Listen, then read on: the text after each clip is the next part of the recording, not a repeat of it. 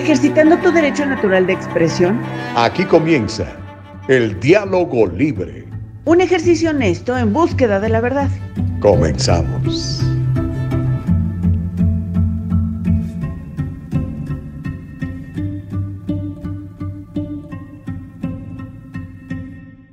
Qué bendición estar en vivo y estar vivo para saludarle en la mañana del día de hoy en el Diálogo Libre. Qué bueno que ya está con nosotros. Muy buenos días. Julie Dalaví, como de costumbre, es la primera en entrar en Facebook. Ya estamos aquí para servirle a ustedes y servir a Dios, así que le damos la gloria a Él. Tenemos la posibilidad de estar vivos y cuando estamos vivos tenemos la posibilidad de hacer cambios y de impactar nuestro entorno. Así que aprovechemos cada minuto de vida que tenemos que Dios nos permite porque estamos aquí por así que seamos útiles. ¿Le parece? Y una manera en como nosotros somos es hacer este, se llama el diálogo libre, donde traemos, le traemos información muy buena, en donde tenemos información y entrevistados de primer nivel. El día de hoy tenemos un verdadero programazo, me querido Carlos J. Madrigal, así que prepárense, les voy contando. Primero, Háganme el favor de compartir esto. Mire, yo ya lo estoy compartiendo en mi propio muro de Facebook. Por cierto, en mis redes sociales me encuentra como Gustavo Vargas Saucedo, tanto en Facebook como en el Instagram. Y también, por supuesto, le voy a pedir que nos siga en, nuestro, en nuestra plataforma de Facebook, que se suscriba a nuestro canal de YouTube, que nos dé un like siempre y que le dé clic a la campanita esa, mi querido Octavio Vargas, así como lo haces tú, mi hermano, que ya nos sigues y estás pendiente de todo lo que estamos haciendo aquí para el servicio de nuestra comunidad.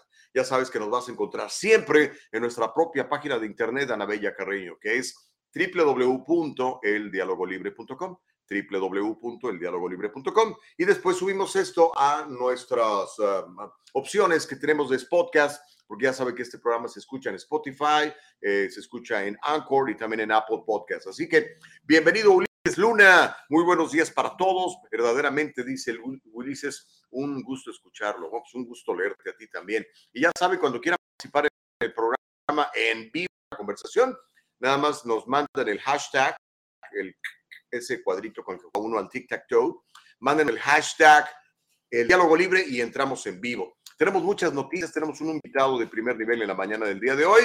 Le voy a contar cómo presentan un proyecto de ley para regalarle mil dólares mensuales a estudiantes pobres. Le voy a contar también lo que opinan en Estados Unidos de las atletas trans, de estos hombres biológicos, pero que compiten como mujeres. También le voy a platicar cómo Karen Bass la congresista aprovechó el voto por correo para superar a Caruso. Esto todavía no termina, hasta noviembre son las elecciones generales. Vamos a tener una entrevista muy interesante porque ya reunieron las firmas suficientes para forzar la salida de George Gascon. Vamos a estar platicando con uno de los fiscales adjuntos en la mañana del día de hoy del tema. Los Ángeles los van a volver a enmascarar si usted vive en el condado angelino la señora Bárbara Ferrer quiere que usted se ponga otra vez su mascarilla. Ya le voy a explicar por qué. Hay un video que se ha vuelto viral también, muy, muy, muy chistoso, de la congresista Maxine Waters. Se lo voy a pasar para que lo vean. Seguramente ya lo vio, pero vamos a comentar del tema porque se ha vuelto viral la señora Maxine Waters en este discurso que daba Manlas de la señora Nancy Pelosi y ella puso una cara de no manches, ¿en serio? Y bueno, seguramente ya se enteró, han subido las tasas de interés, cómo esto nos va a afectar a los ciudadanos de a pie. Bueno, pues todo esto y mucho más en la mañana del día de hoy aquí en el Diálogo Libre. Así que gracias de veras por estar con nosotros. Me dicen que tenemos ya listo a nuestro primer panelista. Vamos a comenzar con él rápido. Así que prepárense. Miren, hemos estado eh, tratando de traer la información importante, interesante, información, pues que, que, le sirve a usted, ¿verdad? Porque al final del día lo que queremos es que usted esté informado, que usted esté enterado de lo que está pasando. Y mire, ah, desde que juramentó George Gascon como fiscal de Distrito de Los Ángeles, después de ganar por un mínimo margen, ¿verdad? La, la, la nominación, él nos avisó lo que iba a hacer. Quizá muchos de nosotros no le creímos o no creímos que fuera a ser tan, tan radical. Pero ¿qué cree?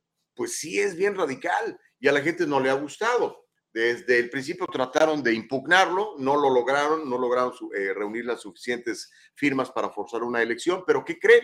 Ahora sí lo lograron y en la boleta electoral de noviembre va a aparecer la pregunta, ¿quiere remover de su puesto como fiscal del Distrito de Los Ángeles a George Gascon? ¿Sí o no? Y eso porque juntaron las firmas. Pero mire, vamos a platicar del tema porque ya está en la línea para platicar con nosotros el fiscal adjunto Víctor Rodríguez. Víctor Rodríguez eh, se encarga de pues, reunir las eh, evidencias suficientes para presentarlas ante los jueces y que los malandrines estén en la cárcel donde merecen estar y no en la calle donde lamentablemente el día de hoy andan cometiendo cualquier cantidad de crímenes. Así que me dicen que Víctor Rodríguez, este abogado, además habla español. Mi querido Víctor Rodríguez, qué saludarte, muy buenos días. Muy, muy buenos días, Gustavo. Sí, hablo español. Yo, soy, yo nací en Tijuana, emigré a los siete años, uh, así que hablo español. Fui hasta el, segundo año en Tijuana y, hablo español, nomás como más técnico, poquito corriente, dice mi mamá, tan corriente que doy toques, pero son nomás técnico ahí, ahí se me chispotea, pero, pero hablo español.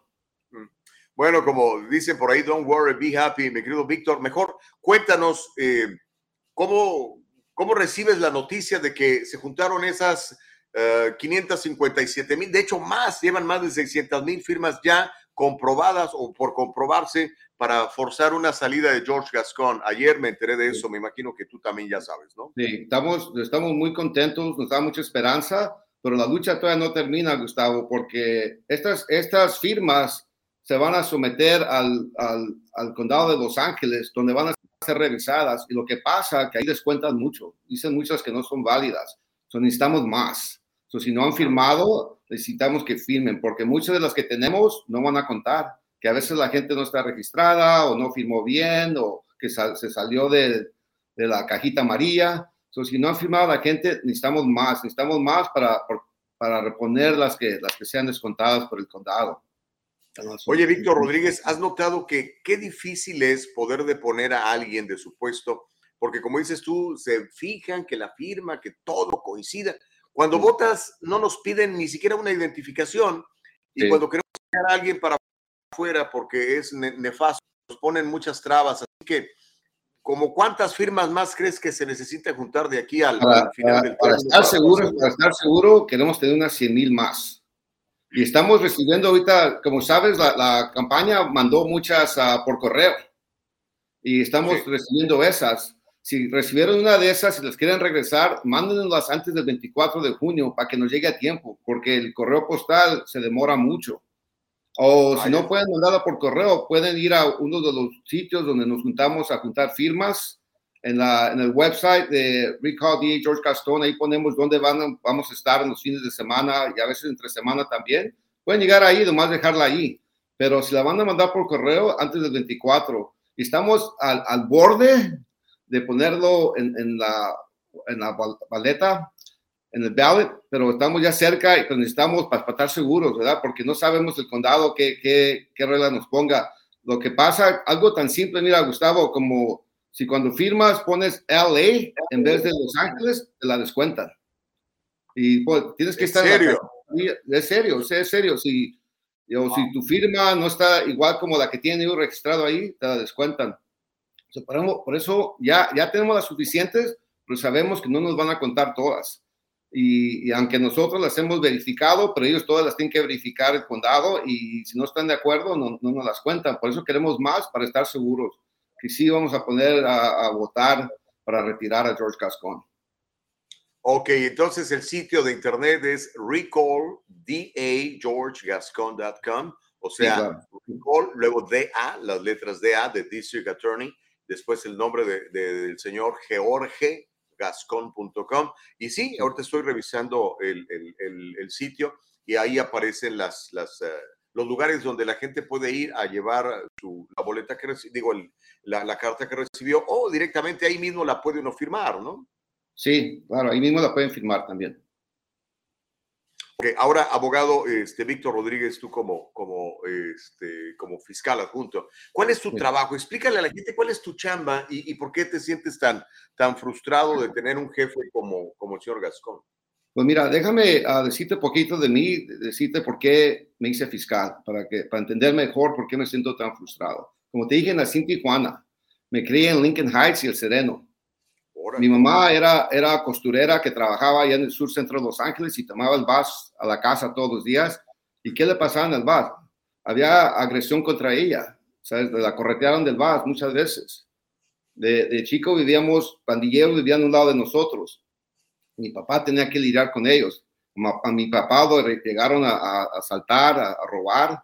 Era, era un hombre cristiano, iba a la iglesia y se le acabó el gas y con pistolas y, y a golpes lo agarraron. So, so yo he visto el crimen, pero también entiendo de los abusos de, de policías que existen a veces y, y, la necesidad de reforma. Yo inicialmente, Gustavo, iba a ser periodista. Este, cuando salí de la universidad trabajé en KNX News Radio y KNBC como asistente, ¿verdad? Pero me fui a escuela de leyes a UCLA, gradué en 1991 y al, al graduarme me hice fiscal. ¿Por qué me hice fiscal? Porque empecé a ver que el fiscal tenía mucho que ver con ayudar a las víctimas. ¿Quién eran las víctimas? Nuestra gente, Gustavo. El jardinero que le robaron su troquita con sus uh, herramientas.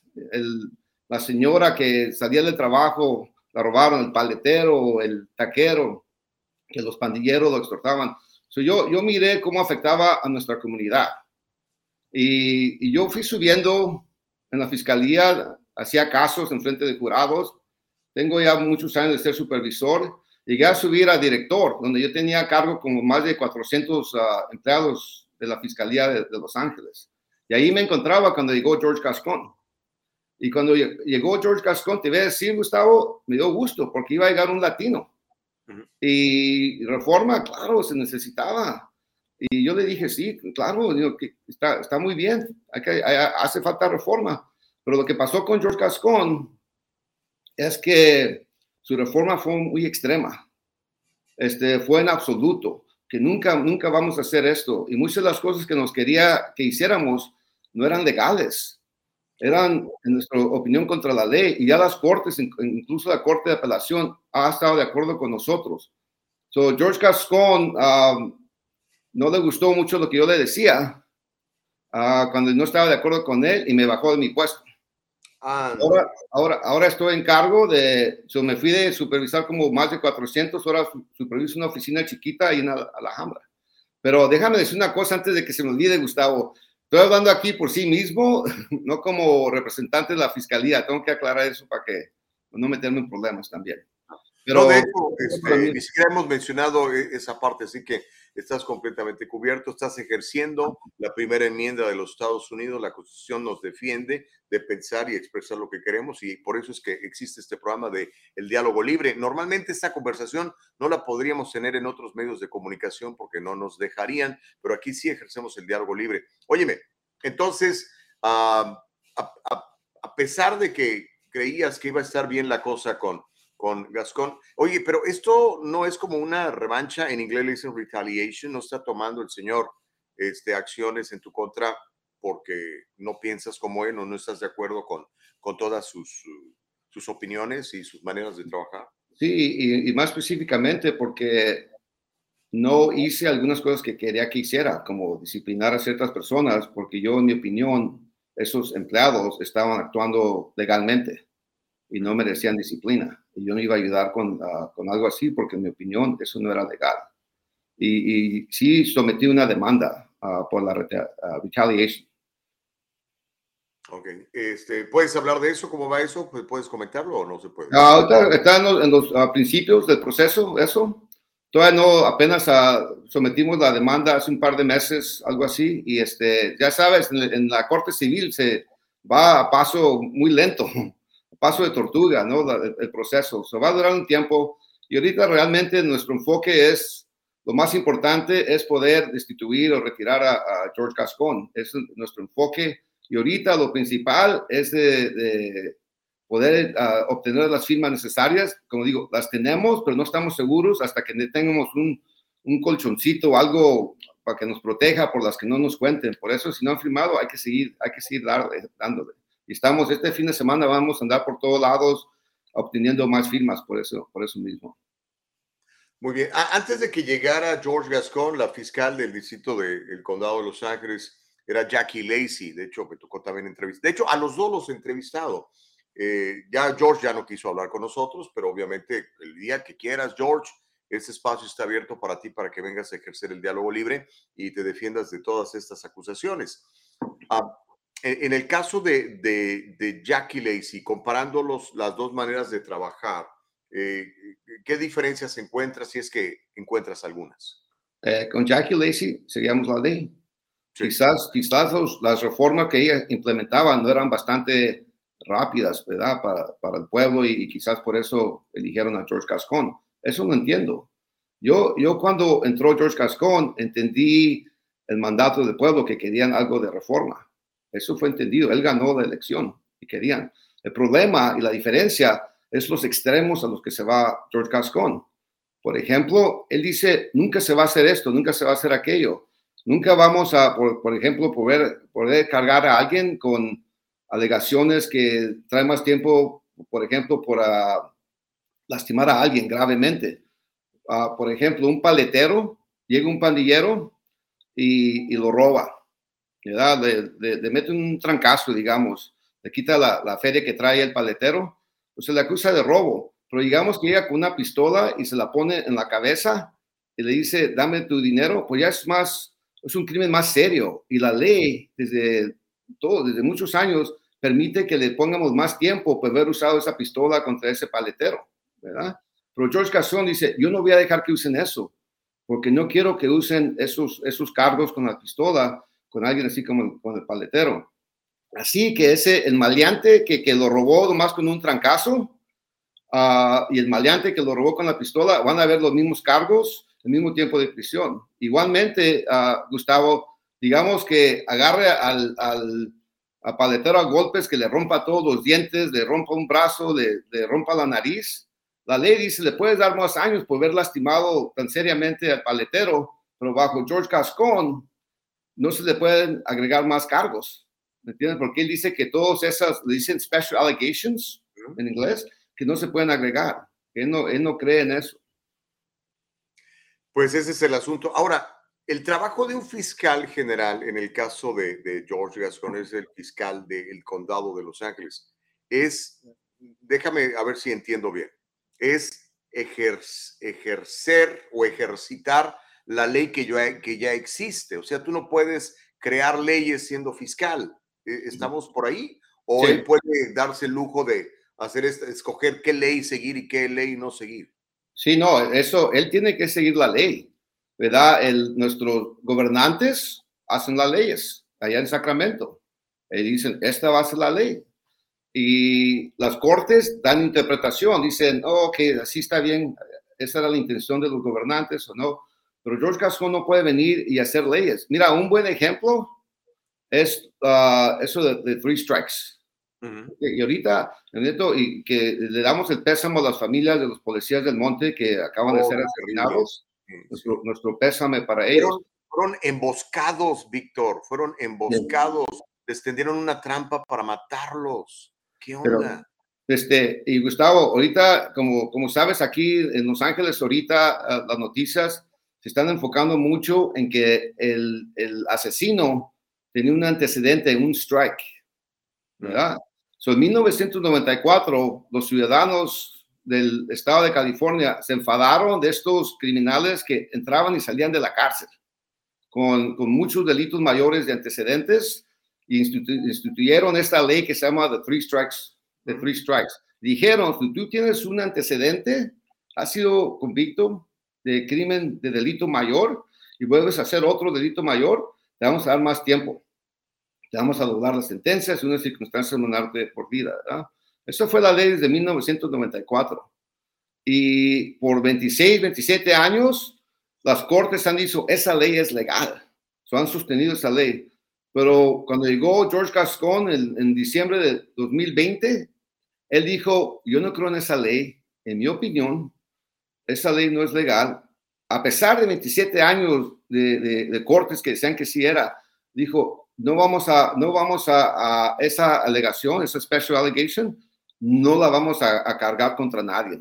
Y si alguien la tiene cargada, la vamos a, retirar inmediatamente. So, no podemos usar esa ley. Esto no nos permitió hacer, usar esa ley. Aunque la ley dice, tienes que, el fiscal tiene que hacer ese cargo, porque eso es lo que quería la gente del, estado de California. Y, y, la oficina, se, hubo muchos problemas, muchos fiscales decían, no, pues eso no está bien porque es la ley. Eventualmente el sindicato de fiscales lo llevó a corte y un, un, juez de la Corte Superior dijo, sí, George Gascon está equivocado. Esta ley se tiene que implementar. Y la Corte de Apelación acaba de decir lo mismo, que George uh, Gascon estaba haciendo la ley. Y esto, esto lo digo, lo, comparto con ustedes para que entiendan la, la, controversia que se está llevando ahorita aquí en Los Ángeles, porque el asesino de esos dos policías en, en el monte tenía uno de esos strikes.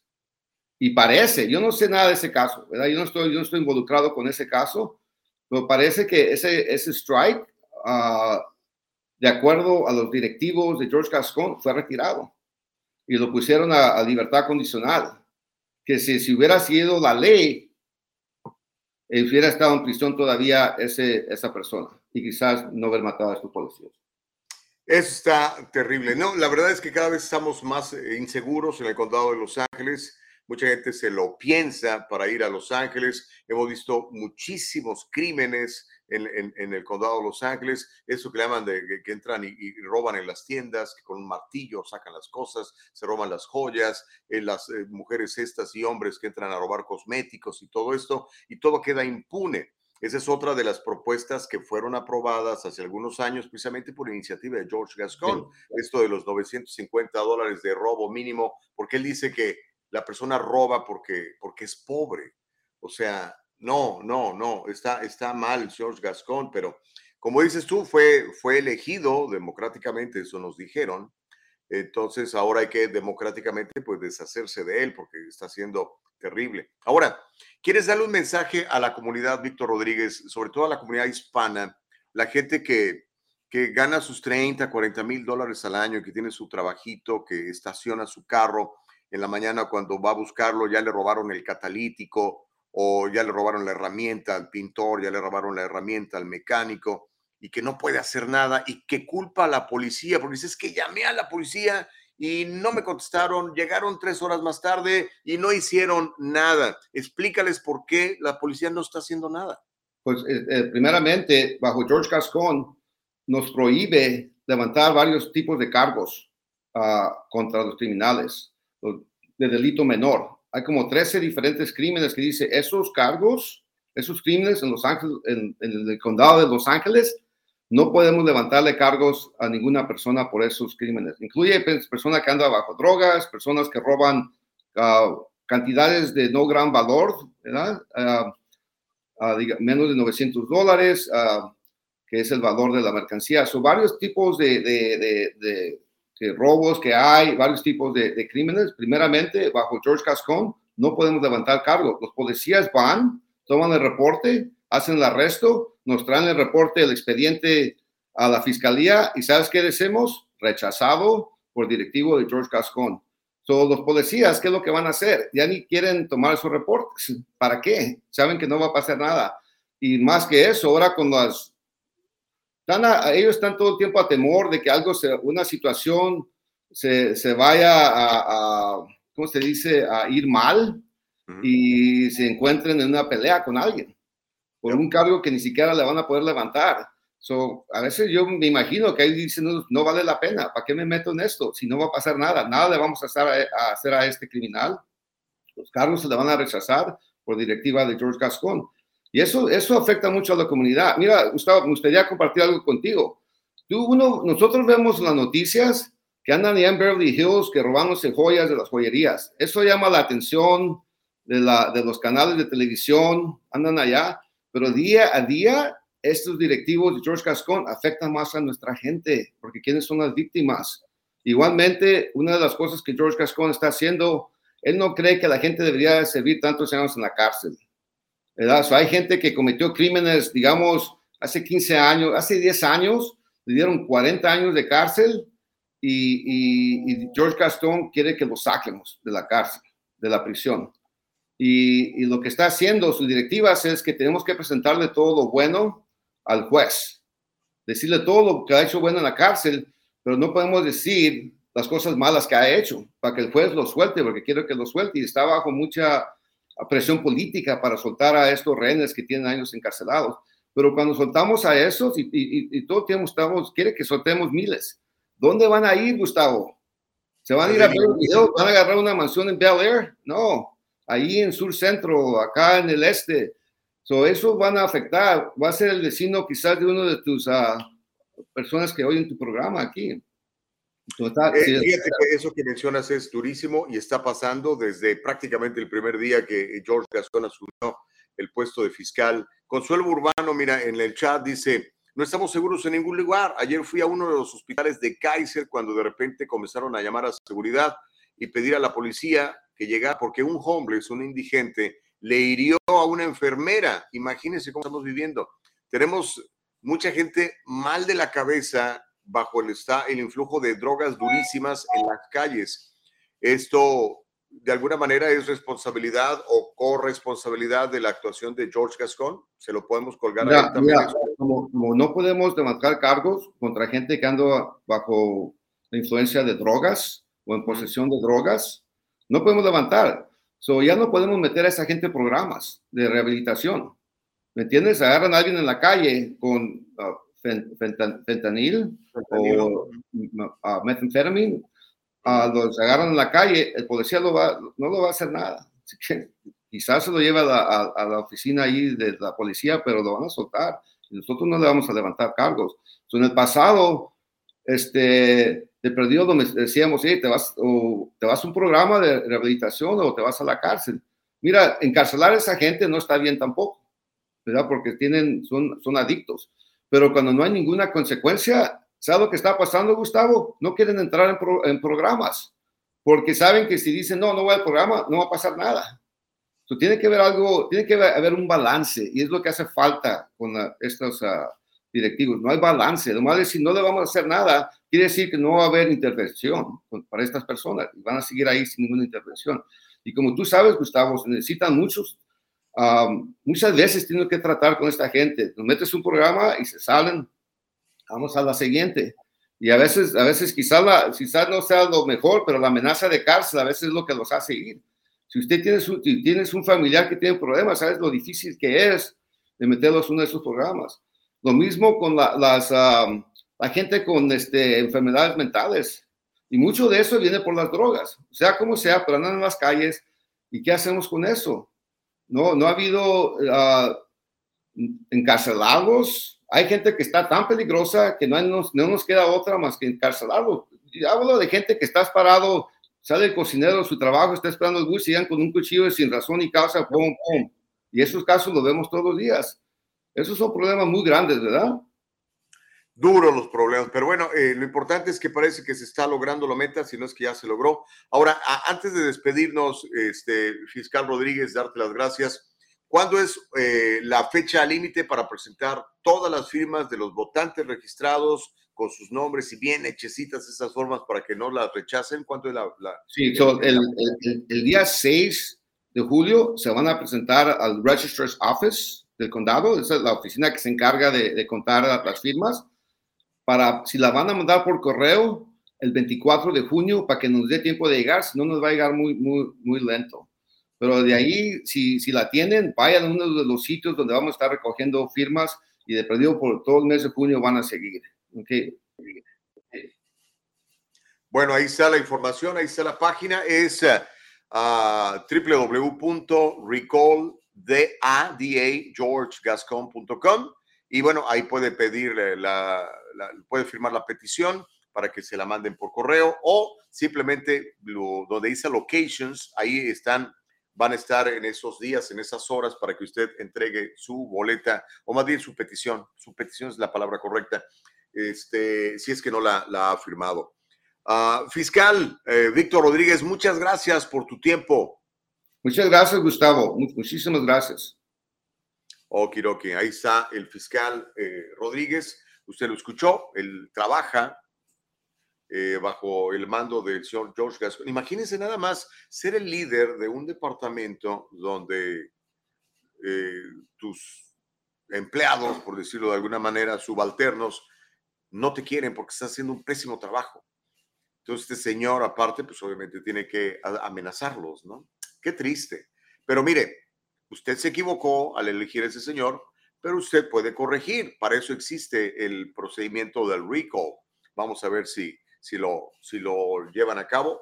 Hasta el día de ayer ya se habían juntado, por lo menos fue lo que dijeron ellos, que ya tenían las firmas suficientes, pero quieren asegurarse para que no vayan a decir, uy, ¿qué crees? Pues esta firma no vale, esta otra tampoco vale. Asegúrese nada más de ser ciudadano registrado, porque eso sí es un requisito. Comentaba yo con él que qué complicado es echar para afuera a alguien, eh, porque ahí sí nos piden la identificación y que la firma coincida y que el domicilio y que todo. Y cuando usted va a votar, ya ven, ni siquiera identificación le piden. Pero bueno, así está la cosa. Vamos a tomar una pausa, pero ¿qué cree? Al regresar, le voy a contar de este proyecto de regalarle mil dólares mensuales a estudiantes pobres y le voy a preguntar qué opina de las atletas trans. Esto es nada más para ir calentando motores. Gracias por estar con nosotros en este programazo que se llama El Diálogo Libre. Volvemos después de una mini, mini pausa. En el Trufo Corporation podemos encargarnos de sus complejas y lentas tareas de nómina, incluyendo el procesamiento de nóminas programadas, configuración de empleados, cambios de salario, presentaciones de nómina, procesamiento de W2 y 1099, seguimiento del tiempo y mucho más.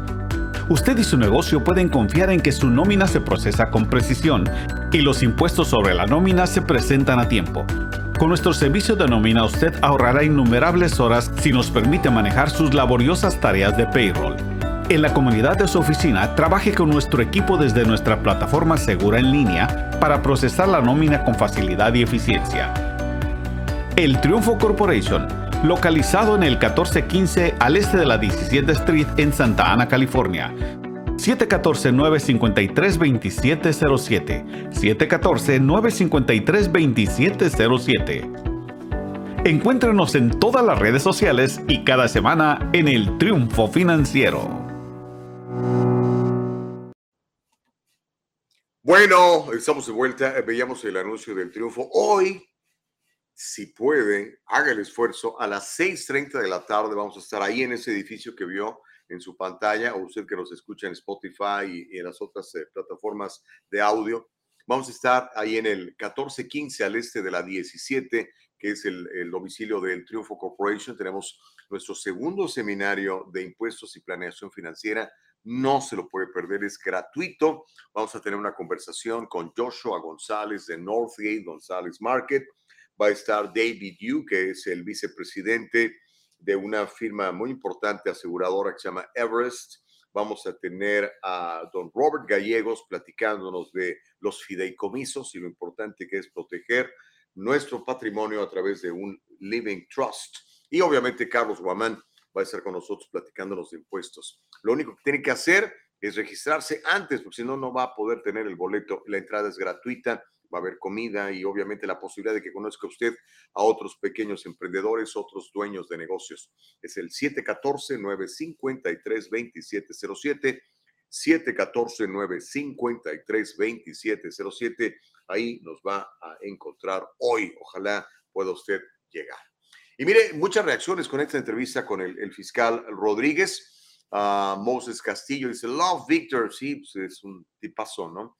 Noé Contreras dice, este Gascón es un emisario del régimen comunista y su objetivo es destruir el sistema como hay muchos. El otro día creo que aquí, aquí se lo compartí, aquí se lo compartí en el diálogo libre, se estima que hay 75 fiscales en las principales ciudades de los Estados Unidos que fueron promovidos por George Soros, así como este señor George, George Gascon, como Chisa Budín, que ya, ya le dieron vacaciones eh, permanentes y ya no va a regresar a causar caos y desorden en San Francisco. Ahora, recuerde una cosa, en la boleta electoral, ahora que se aprueben todas estas firmas, va a aparecer la pregunta, ¿quiere destituir al fiscal George Gascon, sí o no? Usted, me imagino que va a poner sí. Si lo quiere todavía, pues nada más le pone no. Pero si le pone sí, luego va a aparecer una lista de eh, probables candidatos para que usted escoja. Escojan bien, por el amor de Dios.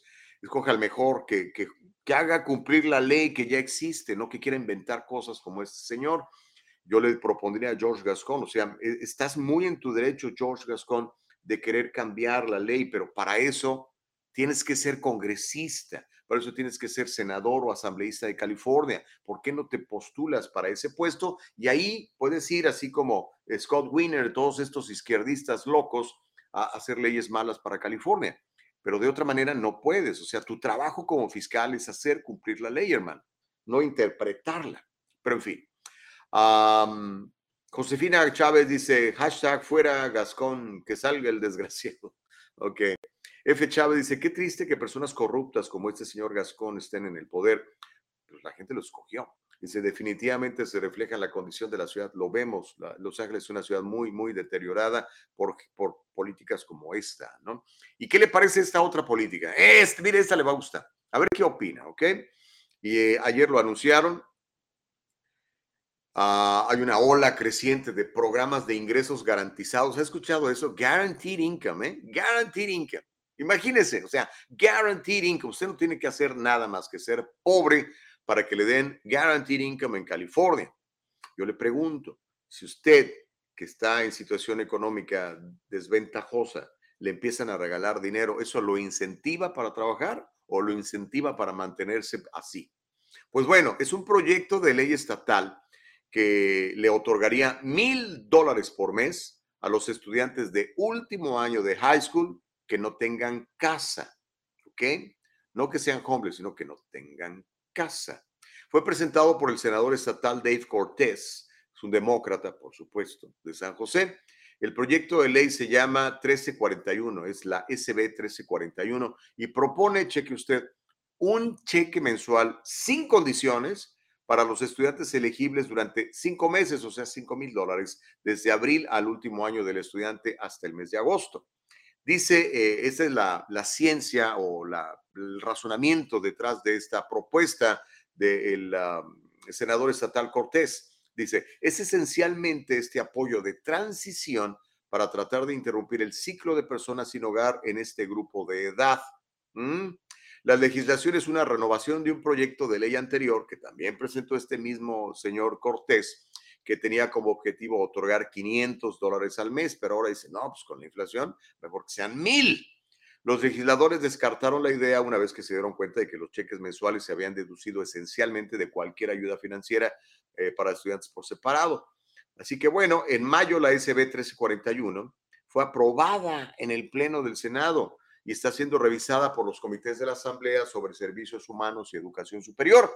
Este proyecto de ley, como le digo, estará dando fondos suficientes para 15 mil estudiantes, que es la cantidad de personas mayores en las escuelas secundarias públicas que el año pasado, el 2021, se declararon como que no tenían casa.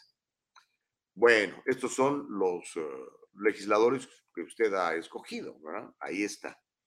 Eh, ¿por qué no mejor, no sé, incentivan a la gente de otra manera, ¿no? Oye, mira, si te, si te, si consigues un trabajo, amigo estudiante, te podemos conseguir aquí o te podemos conseguir acá. ¿Por qué no impulsan que la gente trabaje? ¿Por qué no impulsan que la gente se supere? ¿Por qué nos quieren tener apachurrados, esclavizados a un chequecito del gobierno?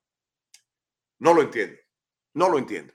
Pero no sé, de usted deme su punto de vista, a lo mejor yo soy el que está completamente equivocado. Mientras tanto, y hablando de, de jóvenes, ¿qué opinan en Estados Unidos de las atletas trans? El Washington Post publicó una encuesta que sugiere que la mayor parte de los Estados Unidos no está en favor de permitir que las atletas transgénero compitan contra otras mujeres a nivel profesional, universitario y de secundaria. La encuesta la realizaron eh, del 4 al 17 de mayo y lo acaban de publicar los, los resultados recientemente, entrevistaron a 1.503 personas en el país y encontró que el 55% de los estadounidenses se opone a, permitir que las mujeres y las niñas eh, trans compitan con niñas biológicamente niñas en los deportes de escuela secundaria. El 58% se opone a ello en los deportes universitarios y profesionales alrededor de tres de cada diez estadounidenses dijo que las mujeres y niñas trans deberían poder competir en cada uno de esos niveles, mientras que un 15% adicional dijo no tener opinión. ¿Usted qué opina?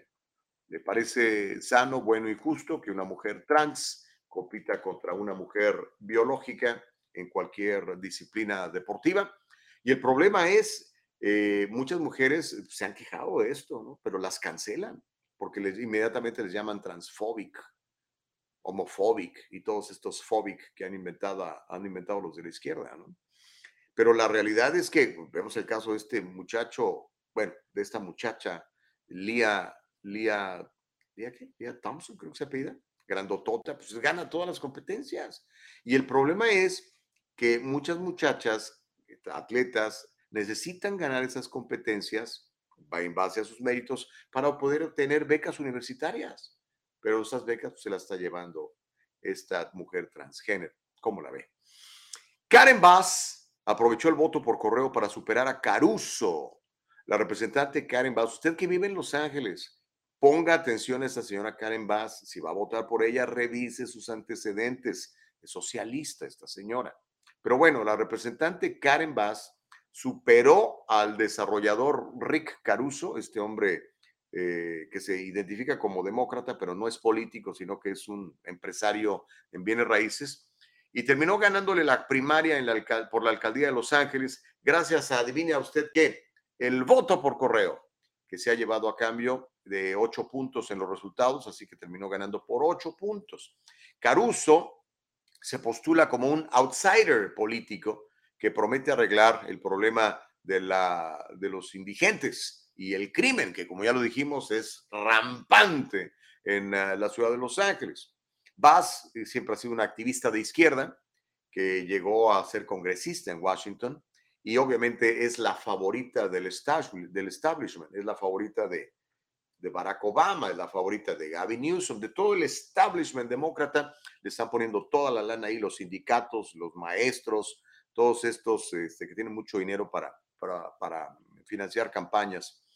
Uh, Caruso, cuando terminó la elección en la noche, estaba ganando por 41% a 38%, pero después llegaron todos estos votos por correo, ¿verdad?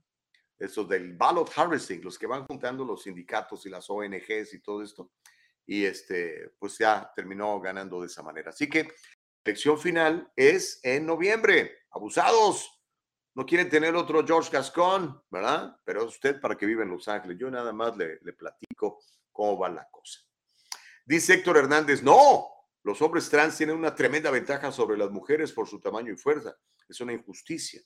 Pues sí, la retórica en contra de, esto, Héctor Hernández, es que ah, los estamos discriminando y no los estamos permitiendo incluirse, porque acuérdense que ellos se sienten mujeres, no que lo sean, sino que se sienten, o sea, biológicamente, pues ahí está tu ADN, ¿no? Eres un hombre, este, pero eh, físicamente, digo, eh, emocionalmente, sentimentalmente, que se perciben como, como mujeres. Y ese es el problema, ¿no? Con todo respeto, hermanos queridos, este, los sentimientos no son hechos. Feelings aren't facts. You are what you are. Y tienes que pues, trabajar en consecuencia, ¿no? No se dejen engañar, por favor. Pero en fin, dice Reyes Gallardo, Gascón y sus ideas castristas. Dice Francisco Ramírez, Caruso, y lo pone con K, él, lo escribe con C y con S. Caruso es un republicano disfrazado de demócrata y seguidor de Trump. Voten no, Caruso. ¿En serio, Francisco Ramírez? ¿En serio? O sea, ¿estás a favor de una socialista nada más porque el otro es, es un empresario? O sea, vean lo que han hecho los políticos. ¿Cuántos años tiene esta señora Karen Bass de política? Chécale, debe tener por lo menos, por lo menos 20. ¿Qué logros tiene esa señora? Dime uno en donde el, estilo de vida sea mejor para los residentes de California. Ve por lo que ha votado, o sea, revisen por favor los antecedentes de la gente y no se dejen llevar. Ay, es que, no, es que este es como Trump. Oh, come on. Ahora les, les pregunto, económicamente, por lo menos económicamente, hace dos, tres años, ¿estábamos mejor económicamente? ¿O hoy estamos mejor económicamente? Cheque la cuenta de su gasolina. Es una pregunta rápida, ¿no? Pero bueno, ¿qué más? Los Ángeles se va a volver a enmascarar. Prepárese. Si el condado de Los Ángeles alcanza la categoría de actividad de virus alta de los CDC a fines de este mes, los mandatos para que se ponga usted la mascarilla se van a activar. Dicen que las infecciones por COVID continúan aumentando en el condado de Los Ángeles y que el número de hospitalizaciones también ha aumentado. Los funcionarios del condado instaron a los residentes y a las empresas a usar máscaras antes de que sean obligatorias. O sea, póngasela antes de que le diga que se la ponga, lo que podría suceder a fines de este mes. La directora de salud pública del condado, que se llama Bárbara Ferrer, le dicen la doctora Bárbara Ferrer, pero no se deje engañar, esa señora no es doctora en medicina, tiene un doctorado en ciencias sociales, en estudios de la mujer, no sé qué, en esas cosas que, que estudia la izquierda. Dijo que si la tasa de hospitalizaciones por COVID continúa aumentando al ritmo de las últimas dos semanas, el condado de Los Ángeles va a pasar a la categoría de actividad viral alta, de acuerdo a los Centros de Control y Prevención de Enfermedades, a fines de junio, lo cual haría que usted se tenga que poner la mascarilla es de manera obligatoria. Bueno, acuérdense que es un mandato. Un mandato no es una ley. Otra vez volvemos a eso, ¿no? Un mandato no es una ley. Un mandato es donde usted dice, bueno, si quiero me la pongo, si no quiero me la pongo, ¿no? Este, pero no es una ley. Eh, además, bueno, hemos eh, platicado ya aquí en varias ocasiones, está comprobado que ponérsela o no ponérsela no hace ninguna diferencia. Lo que hace una diferencia es su estilo de vida. Por favor, coma bien, haga ejercicio, tome el sol. Eso es lo que nos dicen los expertos en medicina. La señora Ferrer dice que si el condado permanece a la categoría alta durante dos semanas consecutivas, va a imponer un mandato universal de uso de mascarillas en interiores. Con todo respeto, señora Ferrer, ¿usted quién la, quién la eligió como, como la que debe o no debe? No lo entiendo. Pero bueno, en fin, es lo que está pasando en Los Ángeles y se lo platico aquí en el diálogo libre. Dice Reyes Gallardo, ¿es verdad eso de la escasez de alimentos que se viene? Los que pueden en su casa vayan cosechando algo. Eh, fíjate que pues, no sería mala idea, ahí en tu paticito atrás. Bueno, a, a, muchos nos ha gustado eso, hacerlo siempre, ¿no? Tener nuestros tomates, cebollas, chiles, por lo menos para que tengas una salsa, ¿no? Orgánica. Este, pero sí, sí hay, sí hay desabasto, va a haber más desabasto, van a aumentar los precios de los alimentos, están aumentando, de hecho ya estamos en, en, uh, en, uh, en una recesión económica, eso es una realidad. Este, ¿Y por qué? Bueno, por, por, las políticas económicas de la administración Biden. ¿Para qué nos hacemos? Aunque Biden insiste en que todo es culpa de Vladimir Putin. Imagínense, un señor por allá encerrado en su búnker en Moscú, tiene la habilidad de hacer que la carne de res que costaba 7 dólares la libra ahora, ahora valga 16. Qué poderoso es ese señor, ¿no? Pamplinas, hombre. Digo, hay gente que todavía se cree ese cuento, pero yo creo que cada vez más gente se da cuenta que esto es una mentira. Este, los mismos demócratas me lo dicen, Gustavo, híjole. De hecho, no, hicieron una encuesta entre los senadores, ¿eh? los senadores federales demócratas, son 50. Eh, ¿Cuántos de ellos respaldan eh, la reelección o que se vuelva a postular eh, Uncle Joe para la presidencia? Creo que fueron 5 de 50. O sea, hasta su mismo partido dice, no, pues nada que ver. Básicamente lo que queríamos era deshacernos del 45, del anaranjado, ya nos deshicimos, ahora a ver qué hacemos, ¿no? Ahora a ver qué hace el país con todo lo que está pasando. Pero en fin, Paz Martínez dice, buenos días Gustavo, feliz jueves, que Dios te bendiga y te guarde de todo mal. Eso es tan importante. Gracias por bendecirme, no saben cómo les agradezco que me bendigan. Dice, gracias por mantenernos informados y sigue sacando la verdad. La verdad nos hace libres. Así está. Conocerás la verdad, la verdad te hará libre. La verdad, the ultimate truth, es Jesucristo, hermanos. Ahí está la onda. Créanmelo o no me lo crean, pero es neta. A mí me consta. Yo lo viví. Dice Francisco Ramírez, desde Clinton decía que era socialista y que USA sería como Cuba. Y mira, Clinton le dejó un superávit a Bush. ¿Y qué hizo? Lo mismo decían de Obama y arregló el desastre que le dejó Bush. Y ahora dicen lo mismo de Biden y está arreglando el desastre internacional que dejó el Big Chito. Francisco, ¿qué quieres que te diga, hermano? Uh, la evidencia ahí está. La gasolina el doble de precio, la inflación disparada, uh, el precio de los combustibles, el precio de la energía eléctrica. ¿Ya viste cuánto cuesta tu cuenta de luz? ¿Ok? Uh, la inseguridad en las calles. No sé. Tú dime, tú dime, pregúntale a la gente si ahora es más feliz, si está más segura y tiene más dinero que hace dos años o tres o cuatro. Es, digo, ahí está. La, la evidencia es, creo que la evidencia es absoluta. Ahora, Entiendo que hay mucha gente que detesta a Trump y nunca le va a reconocer ningún este, mérito. Está bien. En la primera enmienda dice que tú puedes expresarte en lo que quieras, puedes detestar al que tú quieras. Está bien. No, no, no, si no es dogma de fe, ¿no? Y pienso que Trump es como cualquier hombre, con virtudes y con defectos. Uh, pero actualmente la administración que tenemos hermano querido, por favor, checa los niveles de inflación. Eh, checa tu 401k si lo tienes, ¿no? ¿Cómo, has perdido miles de dólares? Ah, por eso es importante que hoy no dejen de ir al, al, seminario que tenemos, donde vamos a hablar de finanzas con, con Carlos Guamán y varios invitados ahí en el Triunfo Corporation. Ojalá puedas ir. Es un evento para pequeños empresarios, para gente que quiere hacer un negocio o que ya lo... ¿ok? Eh, pero no nos seguimos, o sea, no nos seguimos. Eh, abramos los ojos a la evidencia. Ahí está la evidencia. Eh, pero pues cada quien, ¿verdad? Cada quien. yo respeto tu punto de vista y lo comparto y lo leo y me da mucho gusto que estés, enganchado con nosotros porque de eso se trata el diálogo libre. ¿Sabe qué? Le quiero recomendar un, de hecho se lo mandé a, a, Rafa Ziegler y también se lo mandé a ti, productora Nicole Castillo. Hagan el tiempo para ver un documental que está gratis en YouTube, que se llama No Safe Spaces. Qué buen documental, está gratis.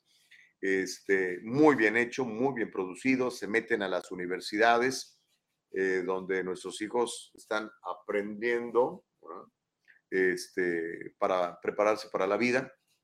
Y vea usted como este, la izquierda al free speech le llama hate speech. ¿okay? Me encanta eso. O sea, es free speech only if I like the speech. if not, then it's hate speech and you're a bigot you're a racist. Ay, Dios mío. Y eso le están enseñando eh, eh, a nuestros hijos en las universidades, incluso en carreras como medicina. ¿Qué tiene que ver eso? sea, entiendo que está estudiando Chicano Studies, Women Studies, Social Studies, Transgender Studies y todos esos studies que ahora los enseñan como si fueran ciencias en las universidades y con las cuales los pobres papás terminan endeudados, pagando esas cuentas terribles. Y después los chavos no tienen trabajo o, su único trabajo es ver si encuentran una chamba para dar clases de lo mismo que les enseñaron. Pero en fin, cada quien es, it's a free country. Ah, Josefina Chávez dice Francisco, ay, Noé Contreras dice, solo la gente que no, no, conoce más allá de la marqueta de la esquina puede estar con, contento con este gobierno que nos hace vivir experiencias del tercer mundo, dice Noé Contreras. Ay Dios. Dice Francisco Ramírez, Gustavo, la inflación es mundial, por favor, ¿por qué culpar a Biden? Sí, yo, yo creo que, que, este, que, es, que es mundial. Sí, pues cómo no, brother. Si nos encerraron por dos años diciéndonos que había una enfermedad ahí que era absolutamente mortal y que nos iba a devastar a todos. Pues sí, cómo no, la, gente dejó de trabajar. Los únicos que no dejaron de trabajar fueron las grandes corporaciones que se hicieron más ricas, brother. Pero tronaron los negocios de mis amigos, mis pequeños emprendedores, los tronaron. Un ataque directo al pequeño empresario. El Big Tech y el Big Politics y el Big Pharma se unieron los tres son tres malandros gigantescos que algún día tendrán su castigo de parte de Dios, no tengo ninguna duda. Este, pero sí, es, es, es, cierto. Esto es, este es un, un, movimiento mundial, brother. Acuérdate que se trata de la Agenda 2030, de lo que se trata de establecer un nuevo orden mundial con el famoso Big Reset. Hay que leer un poco, mi querido hermano, por favor, Pancho, por favor. Feli Fuentes, si voto por Trump, prometes que todo será barato. Eh, ni siquiera se está postulando ahorita. Y, este, y otra cosa, Feli, muy interesante. Olvidémonos, si quieres, del panorama nacional. Enfoquémonos en Los Ángeles. Enfócate en tu ciudad. Ahí es donde empiezan todos los problemas. La gente se olvida y cree que todo tiene que ver con Washington, D.C. y no necesariamente. Ah, en inglés dicen, it takes a village. O sea, requiere de, de toda tu comunidad para criar buenos hijos, para tener calles limpias, para tener calles seguras. Por eso es tan importante, por ejemplo, los que viven en Los Ángeles, que tengan un fiscal que cumpla la ley y no uno que quiera proteger más a los criminales. ¿verdad? Entonces, comencemos por ahí, lo, comienza localmente, en tu comunidad, involúcrate, ve a las juntas de, del concilio del pueblito de, Downey, de Huntington Park, de Maywood, de, donde vivas, ¿verdad? y ahí es donde empieza todo involúcrate en el, en el departamento de educación de tu comunidad, a lo mejor es un departamento independiente o lamentablemente a lo mejor le toca ser del LAUSD, que es una bola de corruptos y un nido de, de perdición para nuestros hijos, oiga. Pero involúcrense, porque si no, lo que quiere el Estado es quitarte a tus hijos, literalmente. Dice, ten tus hijos y me, me los traes para que yo te los entrene, que yo te los capacite. Y después, mira, ahí ven al papá peleándose con el hijo, porque el hijo llega a decirle, God is not existent. Y dices, no, ¿cómo que Dios no existe? No, claro que no, son mentiras. Y pum, piensan los broncas. Y, y lo estamos viendo, lo estamos viendo. Cuiden a sus hijos, ámenlos, pero cuídenlos. Amarlos no es un sentimiento, amarlos es una decisión de protegerlos, cuidarlos y prepararlos para la vida. Hoy en día tenemos muchachitos que se ofenden por cualquier cosa. Les recomiendo ese documental de veras, se llama No Safe Spaces. Véanlo y, y véanlo con sus hijos, por favor. Siéntense a verlo y véanlo con sus hijos. Y a ver, hijo, vente, vamos a ver esto. Está buenísimo. Se lo recomiendo ampliamente. Puro, puro sentido común. Uh, Miguel Marín dice, buenos días. Miguel Marín, mira, tiene nombre de famosísimo portero argentino del Cruz Azul. Dice, buenos días, ¿cuál es la página que dijiste que es gratis? O eh, eh, Miguel, en, en YouTube buscas, la película se llama es un documental. Se llama No Safe Spaces. No de NO, Safe de seguro, S-A-F-E, Spaces de, de espacios. ¿Ok? Así lo vas a encontrar. Dice Francisco Ramírez, oh, y no existía la enfermedad. ¿Ya miraste el número de muertos por COVID a nivel mundial? No digas una supuesta enfermedad. No, yo no dije una supuesta, bueno, sí, tienes razón, no es una supuesta enfermedad, una supuesta pandemia. Acuérdate que alteraron la, la terminología porque las pandemias antes se medían por, por personas fallecidas y ahora se, se, se miden por, por contagiados. ¿okay? Eh, se tiene razón, gracias Francisco, buen punto, sí me equivoqué y lo reconozco. Háganme un favor, cuando nos equivoquemos, luego, luego reconozcamos que nos equivocamos y corrigamos, ¿ok? Eh, no nos mantengamos en necios en nuestro macho como el señor Biden que dice que el país está súper bien, pues a lo mejor está súper bien para él y para sus cuates, pero que se salga a platicar ahí con John Street a ver qué le, qué le van a decir. Pero en fin, este, se, está calentando chocolate muy sabroso. Este, no sé si va, va a estar con nosotros Caro Bustamante más tarde. No lo sé, me, ahorita me, me, avisas porque se supone que hoy le toca a Caro venir con nosotros. ¿eh? Héctor Hernández dice, Fauci usa dos mascarillas, tiene cuatro vacunas y, todavía le da COVID. Sí, sí supo la historia, ¿no? De hecho, lo publiqué ayer en, en mis redes. Buen punto, Héctor Hernández, gracias por traerlo a colación. Este, de veras, tiene, tiene cuatro vacunas, o sea, tiene el, el, los dos piquetes y los dos refuerzos y usa dos, tres mascarillas. Primero decía que, ¿te acuerdas que decía que las mascarillas no servían? Este, lo cual aparentemente esa es la realidad. Este, o sea, no servían para evitar que te, que contagies. Y, otra vez este, da positivo de, de COVID. Mm, no sé. Entonces, ¿de qué se trata, no? Ah, ¿Qué quiere que le diga? Dice Francisco Ramírez, ja, ja, ja, ja, el gobierno te quiere quitar tus hijos, ja, ja, ja, ja. Tengo tres hijas universitarias y todavía están en mi casa y no me las quitaron. ¿De qué hablas? Ja, ja, ja. Francisco, qué bueno, bendito sea mi padre, bendito sea Dios. Pero hay que revisar las nuevas cosas que están pasando, Pancho. O sea, con todo respeto, Pancho, no te enojes. Por lo menos eh, eh, considéralo, investiga un poquito, no descalifique las cosas de inmediato. Uh, créanmelo, créanmelo. ¿Por qué creen que cada vez más padres están sacando a sus hijos de los sistemas públicos de educación? Por lo que les están enseñando, hermano. Tus hijas ya están en la universidad. Hace 20 años, a lo mejor, o 18 o 15, la cosa no estaba tan grave como hoy en día. Hoy la cosa, créemelo, Pancho, está grave. Créemelo, por favor. No seamos como la ranita que creía que estaba todo ahí en el agua calientita. Nos están cocinando.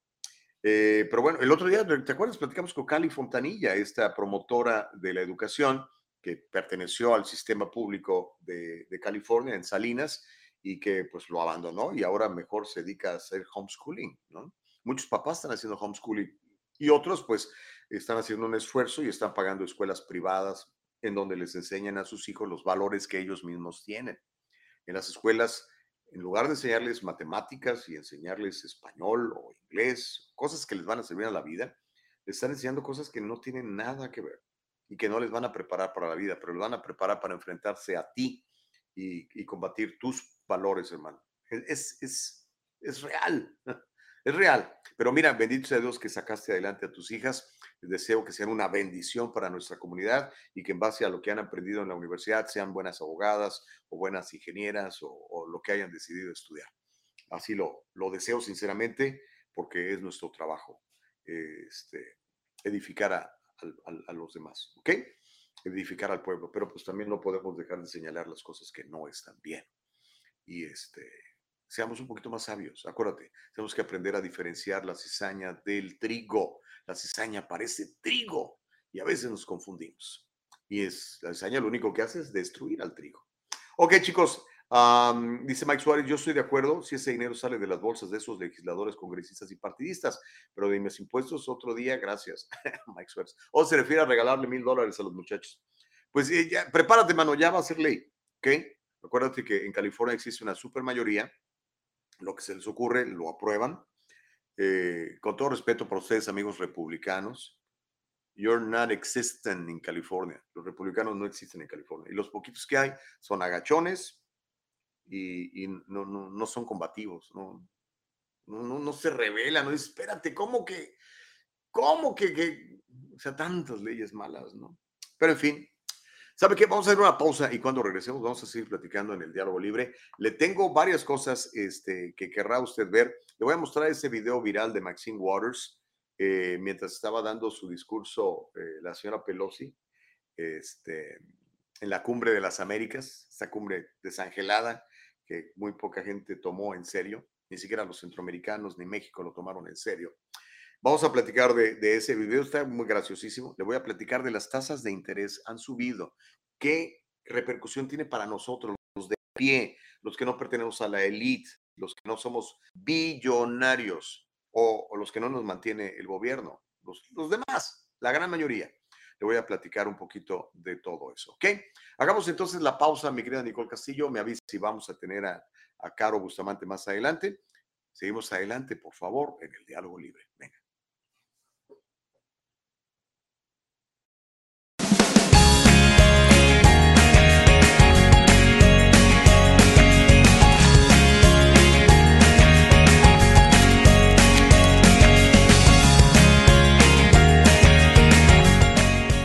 Kanika shampoo and gels, made with natural products and paraben free, leaves your hair silky smooth, and the gels keep it in place all day. Kanika, for today's generation. And most important, Kanika, made with love.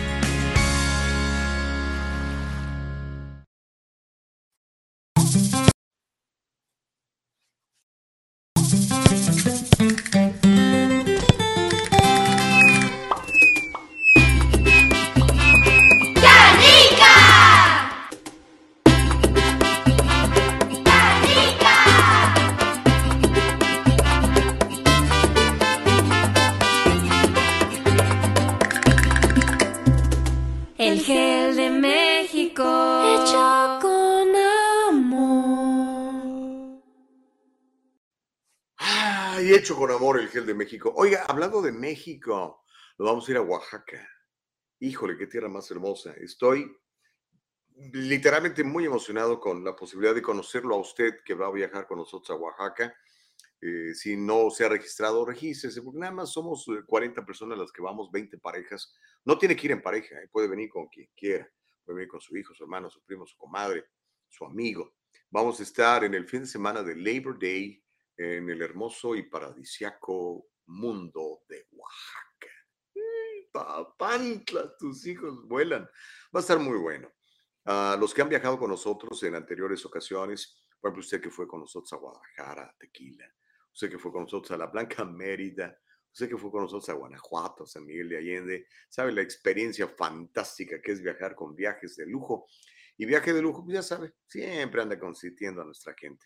Vamos a tener eh, transportación vía aérea de aquí a, a Oaxaca y de regreso, eh, transportación local ahí, este, muy cómoda, hoteles de primer nivel, la comida de primer nivel, eh, las visitas incluidas están pagadas a museos, lugares históricos, guías. No, hombre, es una cosa fantástica. Eh, me encantaría que, que, viaje conmigo, me encantará de veras que viaje conmigo. Haga planes y llame de inmediato. Le voy a dar, por cierto, aquí tengo el número de teléfono de viajes de lujo. ¿Dónde estás, viajes de lujo, para llamarte? A ver de qué me voy a mí. Aquí está. Viajes de lujo es el triple 470 0717 triple 470 0717 Una vez más el número, triple 470 0717 Recibe con nosotros, viaje con nosotros, vamos a conocer Oaxaca, vamos a probar la gastronomía de Oaxaca, que es de las más importantes del mundo. Usted sabe que usted puede ir a Oaxaca y vivir un año entero y los 365 días del año puede usted comer un platillo distinto. Así de riquísima es la gastronomía oaxaqueña. Ya estuvimos en Mérida, ya estuvimos en Guadalajara, ahora nos vamos a Oaxaca. ¿Sabe de qué tengo muchas ganas y hace rato que no como? Y me la voy a comer allá, a lo mejor con usted si me acompaña. Tengo ganas de una tlayuda. ¿Qué es una tlayuda? Es como, es como una pizza. Es una tortilla deshidratada hecha a mano, ¿verdad? Y le ponen asiento. ¿Qué es asiento? Ay, Dios mío, se va a enojar el doctor Bolio conmigo, pero es este, esta grasita de los chicharrones que queda abajo del caso, por eso le llaman asiento. Entonces le dan una pasadita con eso, le ponen frijoles refritos negros.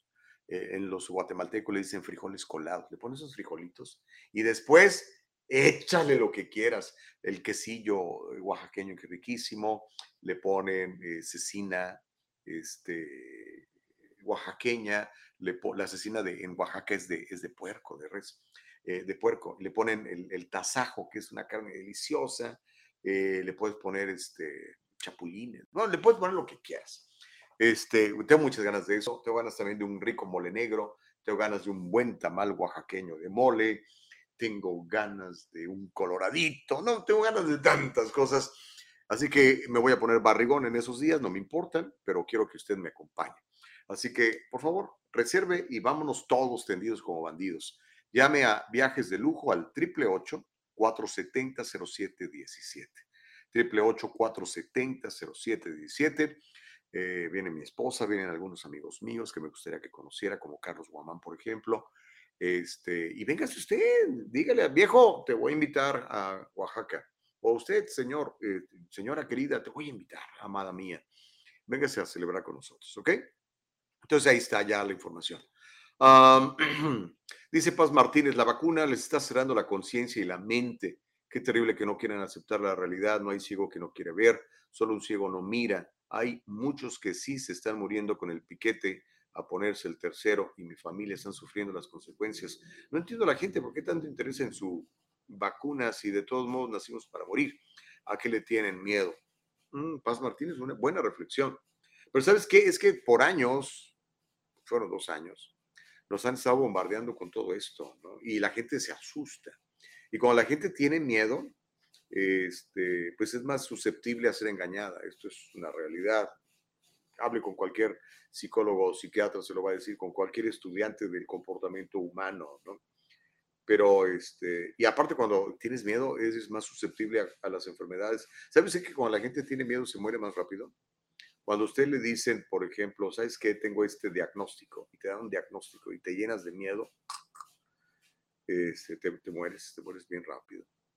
Por eso es que es importante conocer la verdad. La verdad te hace libres, en serio, literal. Dice Noé Contreras, esa cumbre se refiere a la cumbre de las Américas. Fue cumbre de las ovejas, no de las Américas. Órale, sale y vale. Bueno, me dicen que en un ratito más vamos a tener a, Caro Bustamante. Mientras está Caro, mi querida Nicole Castillo, será este, que podemos ir a, otras historias. ¿Tú crees que podemos pasar el, video? Es que el video está buenísimo. El video de, la, de la, congresista eh, Maxine Waters, ¿será que lo tenemos listo, mi querida Nicole Castillo? Dime, si es así, eh, les paso el... Sí, se dice, órale, que nadie nos detenga. Mire, eh, ahorita nos está preparando el video nuestra queridísima productora Nicole Castillo. Es un, es un video que se ha, vuelto viral y es que este, está hablando la, líder del Congreso, la señora Nancy Pelosi, en la cumbre esa de las Américas, esa desangelada reunión que nadie peló, ni siquiera los medios de comunicación de izquierda la pelaron en serio, la lo tomaron en serio. Este, Yamate dijo no voy, Bukele dijo no voy, este, a Cuba no lo invitaron, a Venezuela no lo invitaron, Andrés Manuel, pues como no los invitaron a ellos, tampoco voy yo, porque tampoco viene mi compa de Nicaragua. Entonces, bueno, fue una cumbre, pues, bastante, bastante chafa, bueno, vamos a decirle las cosas por su nombre, ¿no?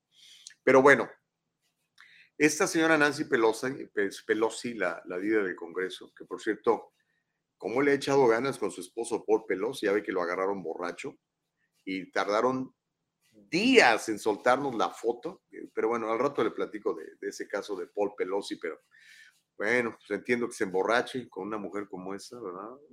Pero bueno, es otra cosa. La señora presidente de la Cámara de Representantes, Nancy Pelosi, estaba dando su discurso y a un lado de ella está la representante demócrata Maxine Waters. Ella representa uno de los distritos más pobres de, y más peligrosos de California, pero ella es multimillonaria. Ya ve que cuando uno es político se hace millonario porque como ganan tanto, claro que no, pero bueno. Entonces hay un clip de 15 segundos, dura 15 segundos, donde está la señora Pelosi hablando en la conferencia Cumbre de las Américas en Los Ángeles el viernes pasado. Y la congresista a un lado, prácticamente inmóvil detrás de ella. Y el video se ha vuelto viral. No le quiero describir más porque quiero que lo vea. Y una vez que lo vea, pues me dice. Entonces, este, suéltelo, mi querida señora productora Nicole Castillo. Injustice and again the food security issue.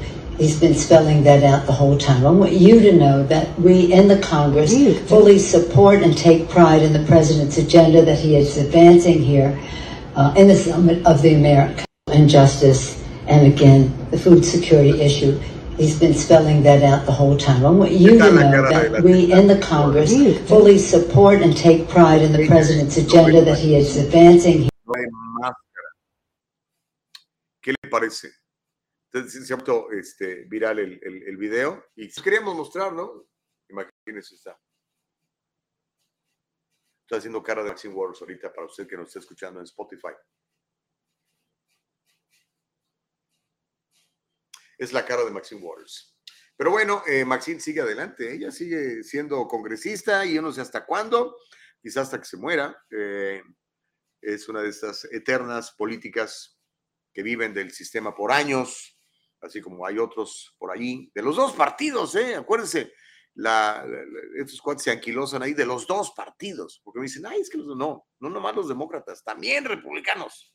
Pero en fin, eh, mientras comentamos de todo eso, ¿qué le parece si ya le damos la bienvenida a nuestra queridísima Caro Bustamante, que ya está lista desde la heroica Puebla de Los Ángeles para platicarnos? Además, hoy trae el pelo suelto, órale. Y, dándole, miren, nomás la veo ahí, pero dándole duro al teclado. Eh, Caro, ¿cómo estás? Muy buenos días, bienvenida. ¿Cómo estás? ¿Cómo están? Muy buenos días. Qué gusto saludarles. Oigan, muchas gracias a todos sus mensajes. Este, perdón, estoy viendo aquí las indicaciones de la señorita productora. Cuando usted me diga, señorita productora, lista. Eh, muchas gracias a todos por escribirme, por mandarme sus mensajes. Les tengo eh, varias notas. Ya saben que nada más llego, eh, eh, alboroto el avispero y me voy.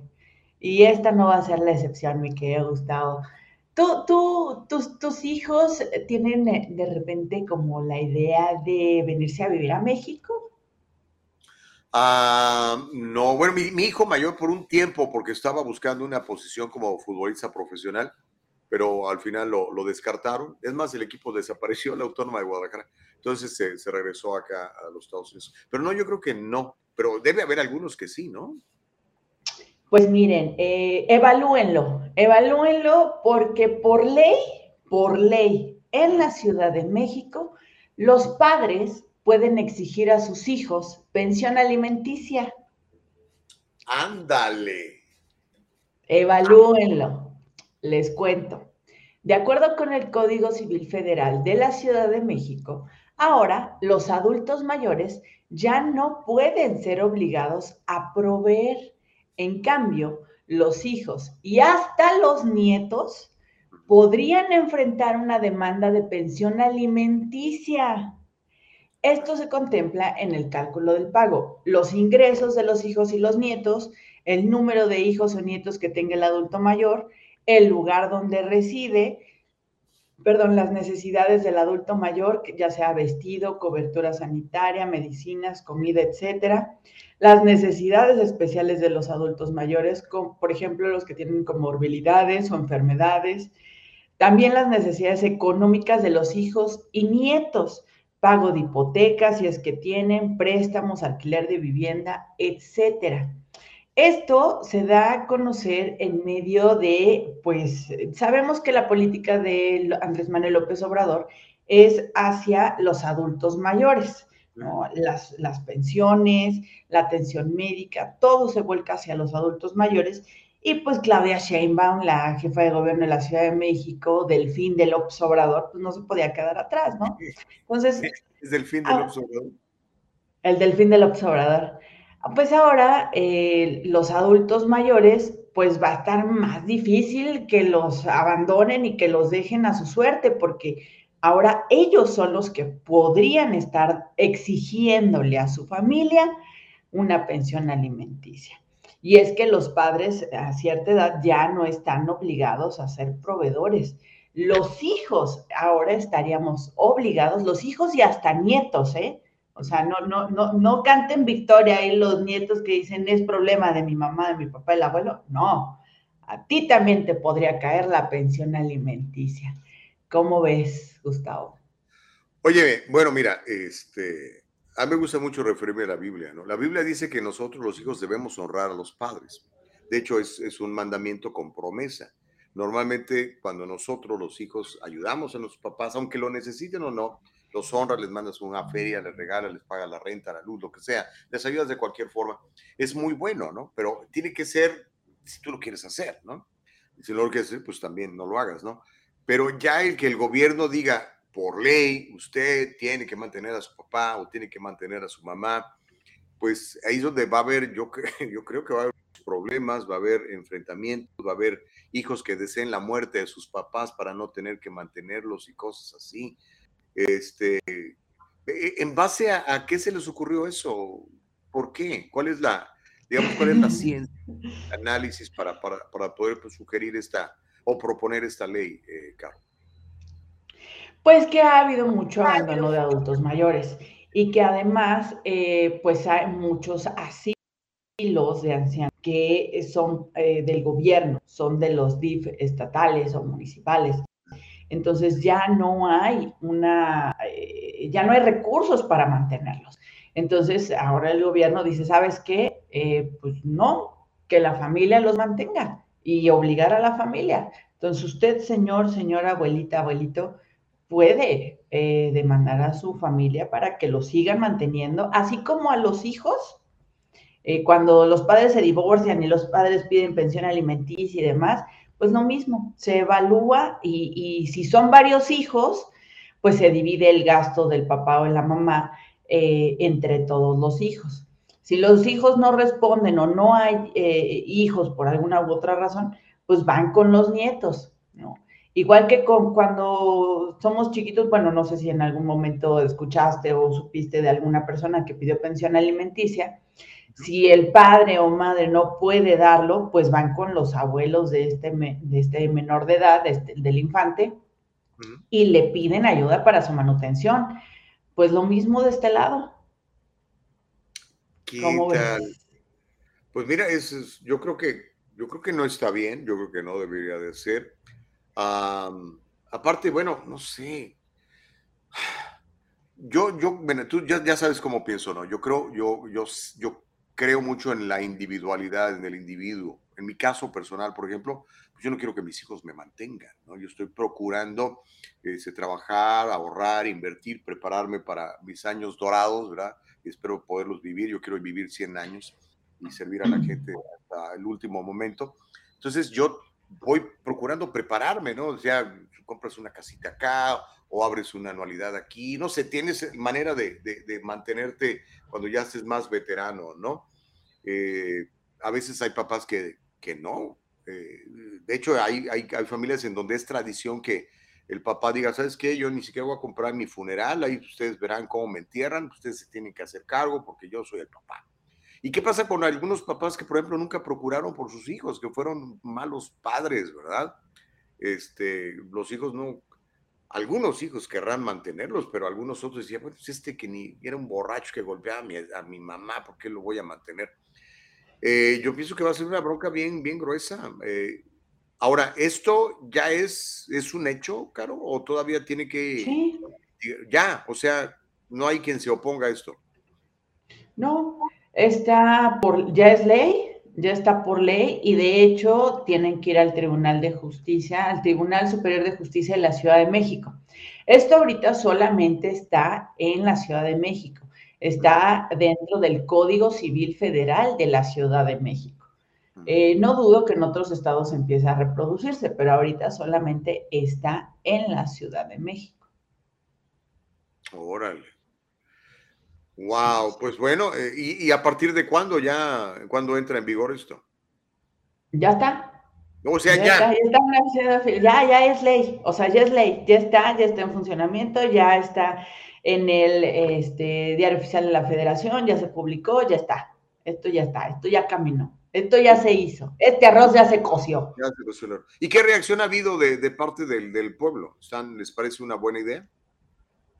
¿Sabes qué? Que como es local, todavía no ah, se da a conocer a nivel nacional. Seguramente en estos días lo va a decir el, presidente Andrés Manuel López Obrador, porque pues es un, podríamos decir, un logro de su delfín, de Claudia Sheinbaum, como ya están en actos de campaña y demás, eh, anticipados fuera de la ley, pero pues bueno, no les importa. Eh, pues lo van a cacaraquear y lo van a decir muy pronto. Entonces, espérense, eh, ahorita Morena tiene, el partido del presidente tiene 26 estados gobernados. Entonces, 26, sí. Sí, lo comentaste hace poquito. O sea, tiene el control de, gran parte de la población, digo, de gran parte del territorio nacional. Del, del territorio nacional, sí. igual que el narco. Entonces,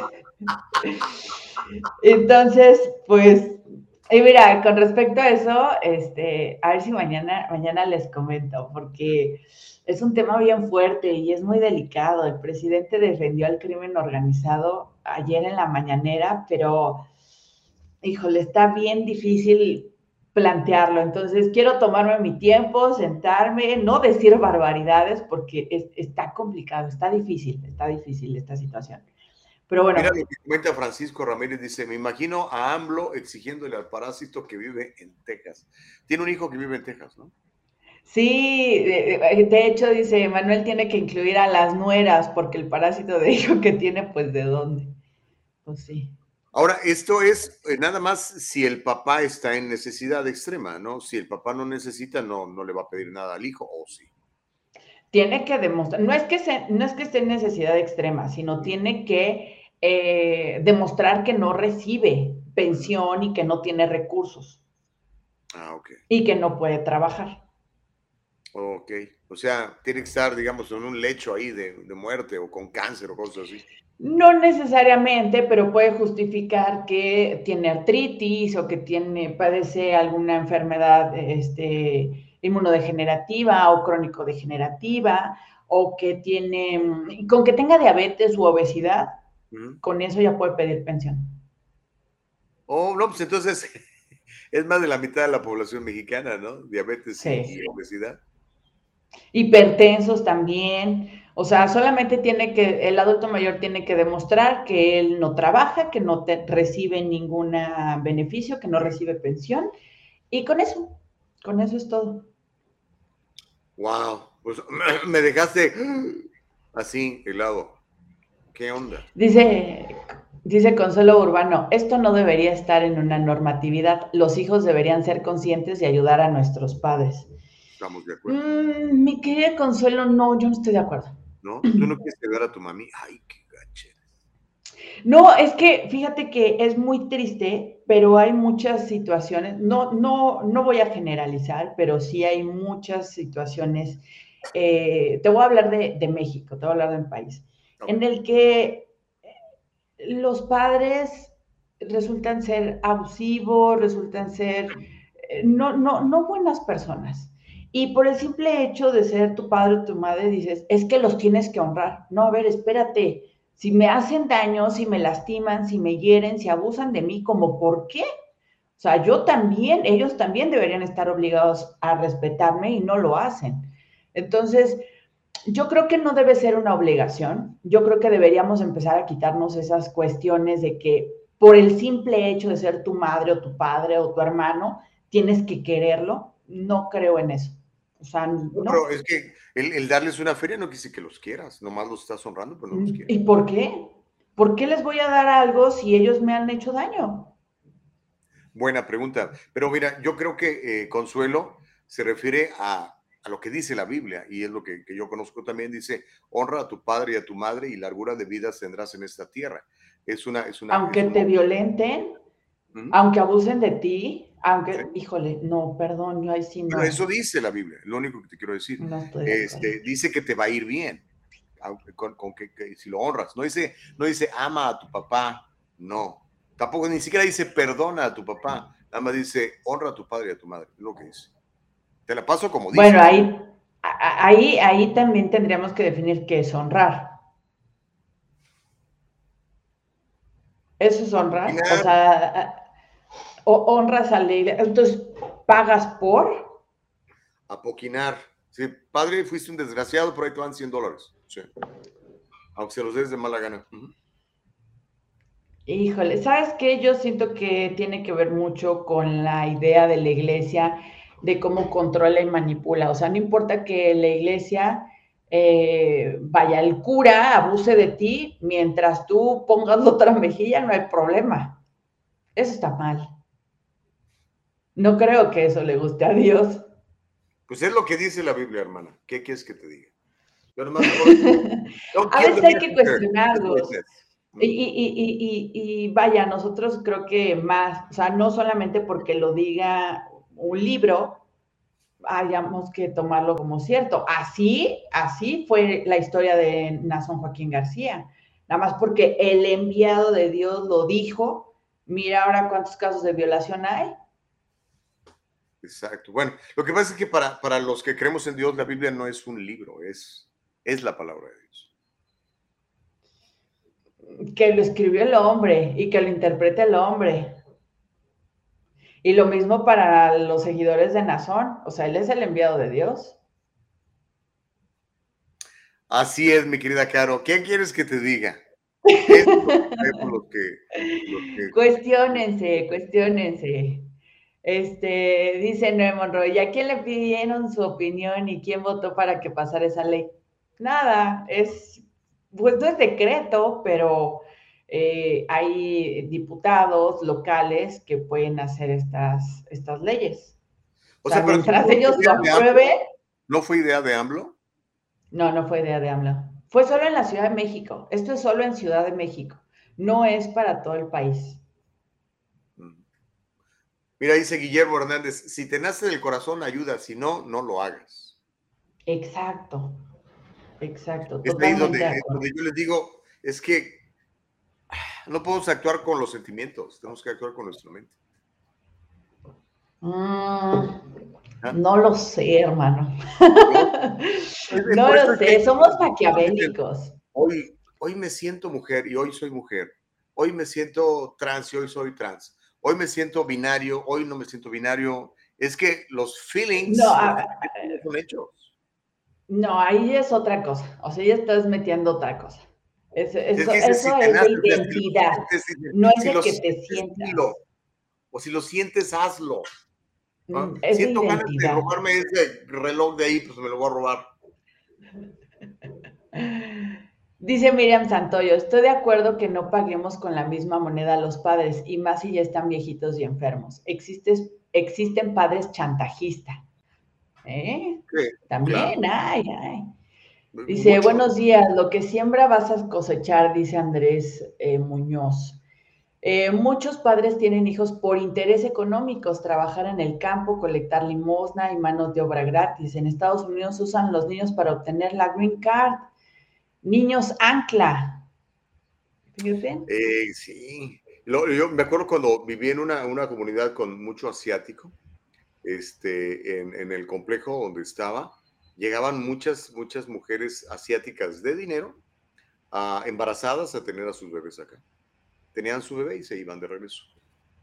Pero ya dejaron el ancla, como dice nuestro buen amigo. ¿Mm? No, dice, buenos días Gustavo, hoy sí no estoy contigo, Caro. Mira a tu alrededor y la misma naturaleza te dirá la verdad. El perdón te hará muy feliz. Mira cómo cortamos un árbol y pasa el tiempo y revive y da frutos. Sí, totalmente, pero, o sea, si tú estás con una persona, ejemplo, me voy a ir al, al, al, al punto más, y son más historias extremo. reales, ¿eh? Sí, me voy a ir al extremo, pero conozco, conozco familias que viven esta situación. El padre violenta a la mamá, a los hijos, las hijas, y desde golpes, abuso físico, mental, sexual y todo. Em, y aunque tú, parte de esta familia, lo perdones, no te vas a quedar ahí. O sea, cada vez que te golpee vas a llorar, sufrirlo y decir, bueno, está bien, te perdono. No, espérame tantito. o sea, no, eh, vivimos en una sociedad que sufre. En las novelas sufrimos, en la religión se sufre. Repito, o sea, nadie me ha podido contestar. Hace unos días eh, pregunté en este mismo espacio, díganme de un santo que no haya sufrido un santo en la religión católica que no haya sufrido. O sea, nos han educado para sufrir, para sufrir, para aguantar, para rebajarnos, para humillarnos. El que más sufre, eh, mejor le va eh, en el reino de Dios. Entonces, el que no sufre, eh, pues no va a ir al reino de Dios porque no ha sufrido. Entonces, el que tiene recursos, el que tiene dinero, pues no la ha padecido, entonces tampoco o sea, ¿me estás diciendo entonces que en el reino de Dios no hay ricos? ¿No hay gente feliz? ¿No hay gente plena? Todos tenemos que sufrir y, flagelarnos y pasar hambres y todo para poder entrar al reino de Dios. Eso enseñan muchas religiones y tiene, que creo que es súper válida tu, pregunta, Caro. Eh, eh, particularmente, bueno, bueno no, no, no quiero ofender a nadie, pero lo que yo he notado en la Iglesia Católica es precisamente eso, ¿no? Y, yo creo que no es así. O sea, si la Biblia dice que somos su imagen y semejanza, si es Génesis 1, dice que Dios nos creó y, tuvo en su mente antes de cualquier cosa y que no somos ninguna casualidad. Entonces nos hizo a su imagen y semejanza. Entonces, si nos hizo a su imagen y semejanza, quiere decir que nos dio habilidades grandes para hacer transformaciones grandes.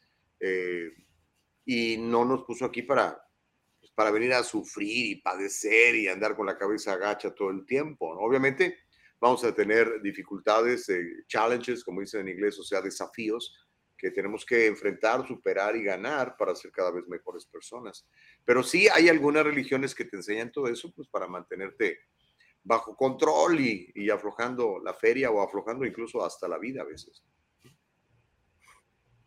Está, está, fuerte. Creo que es un tema este, bastante extenso, bastante amplio. Oigan, los que sí son bien resilientes, les voy a compartir un video. Eh. A ver, venga. Este, dame un segundo, pestaña aquí, aquí.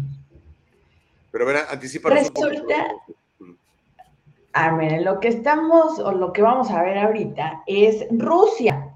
Ustedes saben que desde que empezó la guerra de Rusia con Ucrania, pues muchas empresas, especialmente estadounidenses, eh, salieron de Rusia, ¿no? Uno de ellos fue McDonald's. McDonald's, eh, después de 30 años de estar en Rusia, dijo, me voy. Me voy porque pues no, no me interesa estar en un país en el que está invadiendo y el que no respeta la soberanía, ¿no? Y pues no sé por qué Estados Unidos, o más bien McDonald's, pensó que saliéndose, pues los dos iban a decir, no, por favor, detengamos la guerra, no puedo vivir sin mis Mac patatas o mi chicken, este, mi hamburguesa de pollo. el Big Mac. Mi Big Mac. Este, pues no, fíjense que ahora ya hay un McDonald's ruso. Ya hay McDonald's ruso, ya los abrieron, tiene un nuevo nombre, tiene un nuevo dueño pero ya las sucursales que había cerrado originalmente McDonald's ya están abiertas nuevamente. Les voy a compartir en mi Facebook, que hagamos historia apropiadamente, varias notas al respecto. A Rusia ganando como siempre, no lo detiene nadie. Ellos dicen, si tú me quitas hamburguesas, yo hago las mías. Igual ya está con carne de oso. ¿De carne de oso? es un decir, ¿no has visto ese meme en el que está Putin tomando un oso como si fuera un caballo? No, no lo he visto. A ver si luego. No me digas, señorita productora, si lo tiene por ahí, está buenísimo. De, de hecho, ese meme surge cuando las vacunas de COVID y dicen que ojalá nos vacunaran a todos con la Sputnik, con la vacuna rusa, para poder domar osos, como lo hace Putin. Órale, pues está bueno. No, no lo he visto, pero creo que sí se, la carne de oso sí se la comen, ¿eh? En ciertas áreas. A ver, ahí Oh. está. No, pues ahí está, mira, ahí se ¿Ya ve. Se ve poderoso el señor Putin. Entonces, no, no dudo que en lugar de caballos o perritos, de lobitos, que ahora no sé por qué al mundo le dio por decirle a los perros lobitos. ¿En serio? ¿En México le dicen lobitos a los perros? En todos lados, en redes sociales, España, México, en todos lados, hasta en Estados Unidos, todo lomitos le dicen, lomitos, lomitos. O lomitos, es que lobitos. No, no, no es la, es la primera vez que escucho eso, pero que me gusta platicar con millennials para aprender cosas que no sé qué están pasando y que están pasando.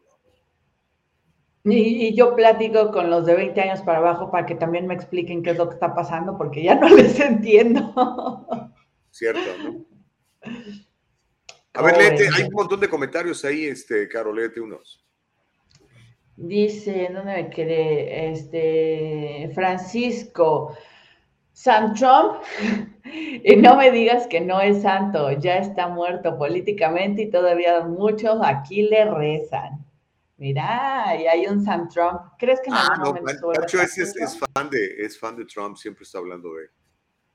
Eh, y no, y no está muerto, la verdad no está muerto, ¿eh? De hecho, todo este asunto del, del este rollo que estuvieron haciendo los demócratas ahí en el, en el Congreso de que, de que el, el 6 de enero y todo ese rollo, es precisamente para tratar de evitar que, que vuelva a competir, ¿eh? Trump no ha dicho si va a volver a, a postularse, pero obviamente muchos no quisieran verlo como, como, como competidor, porque Espérame. tiene muchas posibilidades de ganar. ¿eh?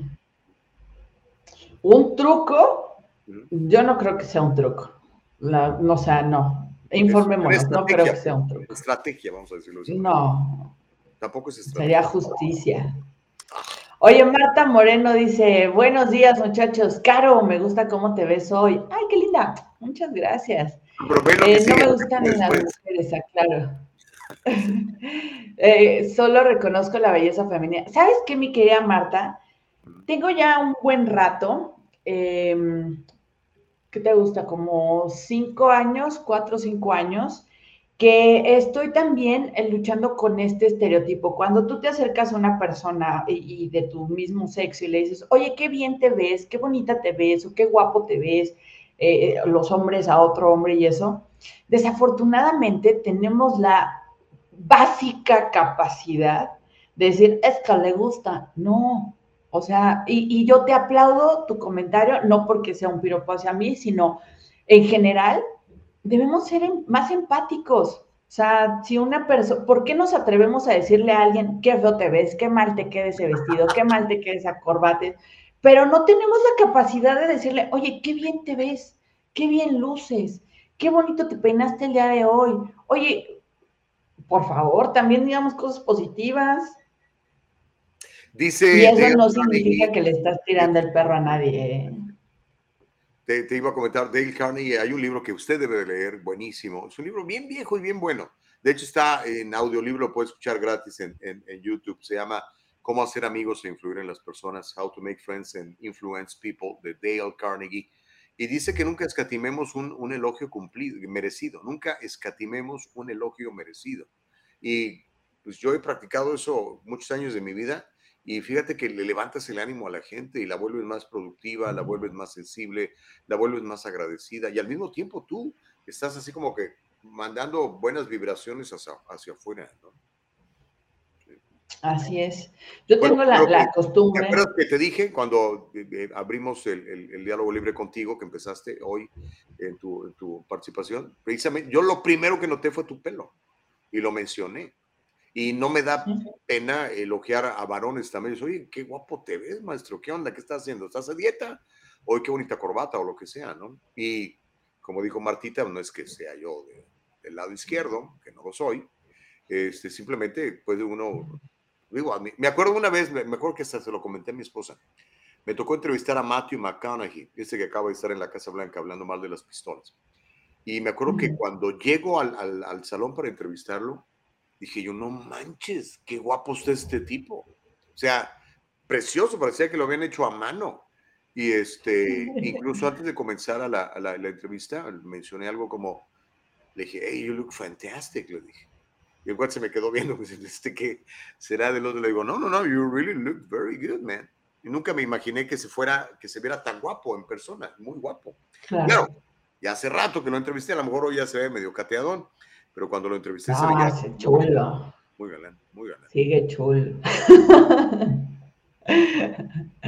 Sí, ha- hagámoslo, hagámoslo parte de nosotros, parte de nuestro día a día. Yo lo he visto con mi equipo de trabajo cuando les, les hago un cumplido, no solamente de su trabajo, sino, oye, qué bien te ves, oye, me, me- me gusta lo que dijiste. Eh, hagamos también los cumplidos, ¿no? Nada más que, Ha- que sean, que sean reales, ¿no? O sea, porque tampoco Ah, claro, sí. eso ya es mentira, sí, es sí. barbero, y lambiscón, como dicen en México. Exacto, sí. A, la gente que me ha escrito en mis redes sociales y demás, saben que les hablo, hola querido, hola querida, ¿cómo estás? Cariño. O sea, soy muy cariñosa con, con la gente que me escribe en general.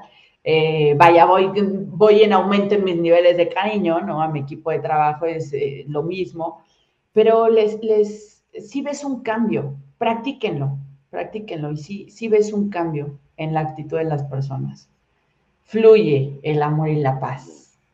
Oye, Andrés Muñoz ya tiene dos veces comentando lo mismo y no lo hemos leído. Dice del asunto de Colombia, que este cuate, ¿cómo se llama? Petros, estaría a punto de ser presidente de Colombia, un comunista, confeso. Sí, ya lo habíamos platicado. La última vez que estuve con ustedes platicamos de, al respecto. Les decía yo, de hecho, desde que estuvo Liz Tiburcio, platicó, hicimos juntas la nota de Colombia y hablábamos justamente de esto. De hecho, quedé de hacerles un especial, ya que, vaya, quedara como, como ratificado y todo, eh, porque la, la que va de vicepresidente, vicepresidente con Petro, es una señora que está ruda, ¿eh? O sea, va, va con todo, va derecho, no se quita y trae apoyo bastante fuerte. De hecho, Manuel había dicho que, bueno, no, Ma- eh, Man- Manuel Andrés, no me acuerdo cómo se llama, espérame. Andrés Muñoz, perdóname.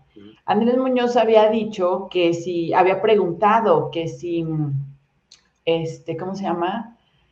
Eh, que si López Obrador estaba financiando eh, esta candidatura y sí, sí, sí está mandando dinero. ¿De, de su, ¿De su lana? ¿De su sueldo? No, del gobierno de México. Oh, entonces los mexicanos están financiando la campaña. Los mexicanos, exacto. Los Ajá. mexicanos estamos financiando la Eh, campaña. Sí, porque luego dice, es que el gobernador dio, ¿no? O aquí, ah, es que el gobernador, ¿cuál gobernador? O sea, lo diste tú de tus impuestos, ¿no? Sí. Ni, ni te preguntaron. Totalmente, totalmente. ¿quién manda? Alex Vidal dice, las fotos de Putin solo son para la propaganda, es solo apariencia de este chaparrito. ¿Chaparrito? Bueno, sí, sí está chiquito, dicen Sí, que sí está no, chiquita. No ¿no? está tan grandote. O sea, si lo comparas con Biden o con Sí. Trump, son mucho más altos ellos. Sí, pero oh, hijo, es, es de esos, es de esos feos que dices, qué feo tan interesante. Caro Bustamante, oye, ¿qué onda? O sea, primero con el ¿A poco no? ¿Ah? Ay, mi Ebrad, mira que en la cumbre de las Américas, Ebrad, ay, no, no, no dio una, mi querido Marcelo, no dio una, mi querido Marcelo. Está como en mil cosas al mismo tiempo y la verdad es que no se puede, o sea, no se puede, no se puede. Oye, pero bien desangelado, Pero bueno. o sea que ni te preocupes, no, no, no va a trascender nada de ahí. No, lo- eso es lo preocupante. Lo más viral Eso es fue lo el, video de, de Maxine Waters con su cara de... No, eso es lo preocupante, que, que estuvo totalmente desangelada, que la única nota que tuvimos fue eh, que no fue México el principal aliado y la frontera más grande y, y- y principal del mundo con Estados Unidos, una de las potencias mundiales, eh, y policía del mundo también. Pues no fue, y junto a él Centroamérica, o sea, esa es la nota. Ya. Estados Unidos está perdiendo capacidad en América Latina y el Caribe. Y O sea, no es, el- ya no es el papá de los pollitos. ¿no?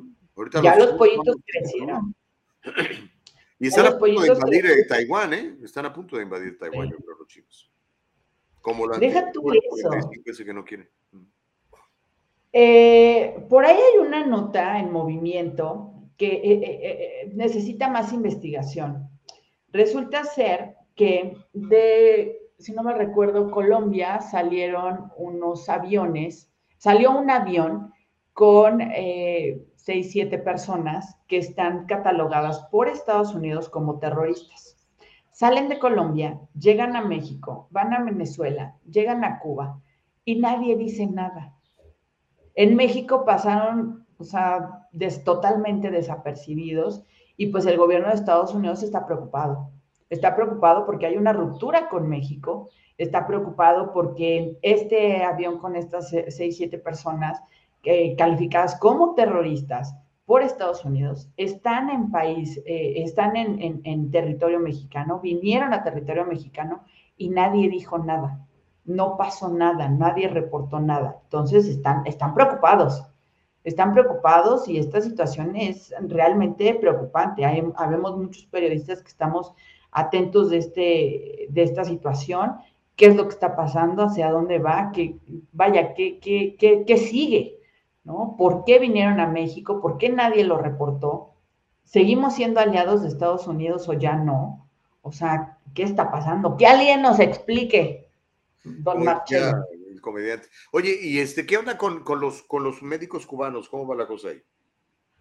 Viento en popa, ya están llegando, no, no es cierto, todavía no llegan, pero pues siguen las negociaciones. En teoría, el pago ya estaba por hacerse de México a Cuba. O sea, eso sigue, eso sigue. Lo que sí ya no han dicho nada, y estoy en, vaya, en investigación con ese tema, es qué pasó con todas las vacunas que dijo México que le iba a comprar a Cuba. Porque con esas vacunas iban a vacunar a los niños. Asústame, De 5 a 11 años. Ahora, la última vez que estuve con ustedes, les platiqué que ya por parte del gobierno mexicano dijeron que va a ser AstraZeneca la vacuna que se le ponga a, a la niñez en México pero principalmente o originalmente estaban hablando de que era la vacuna cubana. Entonces. Ahora sí que Songo le dio a Borondongo, Borondongo le dio a Bernabé. Bernabé le pegó a los pies. Wow. ¿No? Eh, ¿Quién más anda por aquí? Eh, Francisco, los seguidores de Trump son idénticos a los chairos que defienden a AMLO. Mira lo que está pasando y todavía dicen que es fake news. ¿A qué se refiere? Eh, Josefina, ¿a qué se referirá? Pues que, o sea, tanto los seguidores de Trump como los de AMLO, muchos, no, no todos, pero sí creo que muchos, le pegan un poquito a la fanaticada, o sea, no, no, no ven más allá de, la situación, ¿no? O sea, yo sé y entiendo. No, no sé a qué se refiere, a qué es lo que está pasando. No sé. A eso, a eso era mi A ver, explícanos un poquito más sobre qué es lo que está pasando, porque está pasando un chorro de cosas.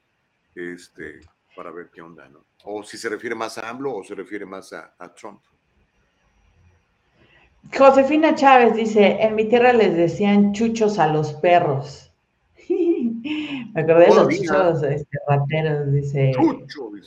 Nino Canón. Oigan, ¿no han visto a Nino Canón? Ahí si puedan, denle una visitada a Nino Canón en su canal de televisión.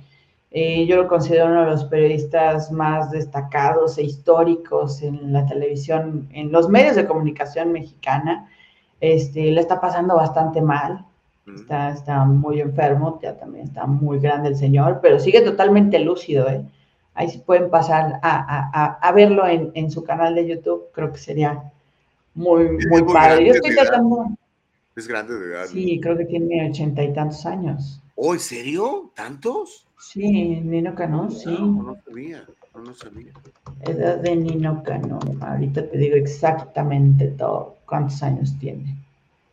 Nino Canún, sí me acuerdo de él. Tiene un programa de televisión también, ¿no? En, Canal 13, creo, en México. Sí, ¿usted qué opina con Nino Canún? Es cierto, cierto. Oye, mira, esta declaración está buena, me acaba de llegar ahorita. La Miss Universo insiste en que no toda la gente que menstrua es una mujer. No toda la gente que menstrua es una mujer. De hecho, qué, qué raro porque ah, ya no entiendo a la izquierda. Porque en Chile, por ejemplo, ya la palabra mujer ya la, la han eliminado y ahora le llaman eh, persona menstruante. Una mujer es una persona menstruante. Pero aquí esta señora dice que no todas las mujeres menstruan, o no, no todas las que menstruan son mujeres.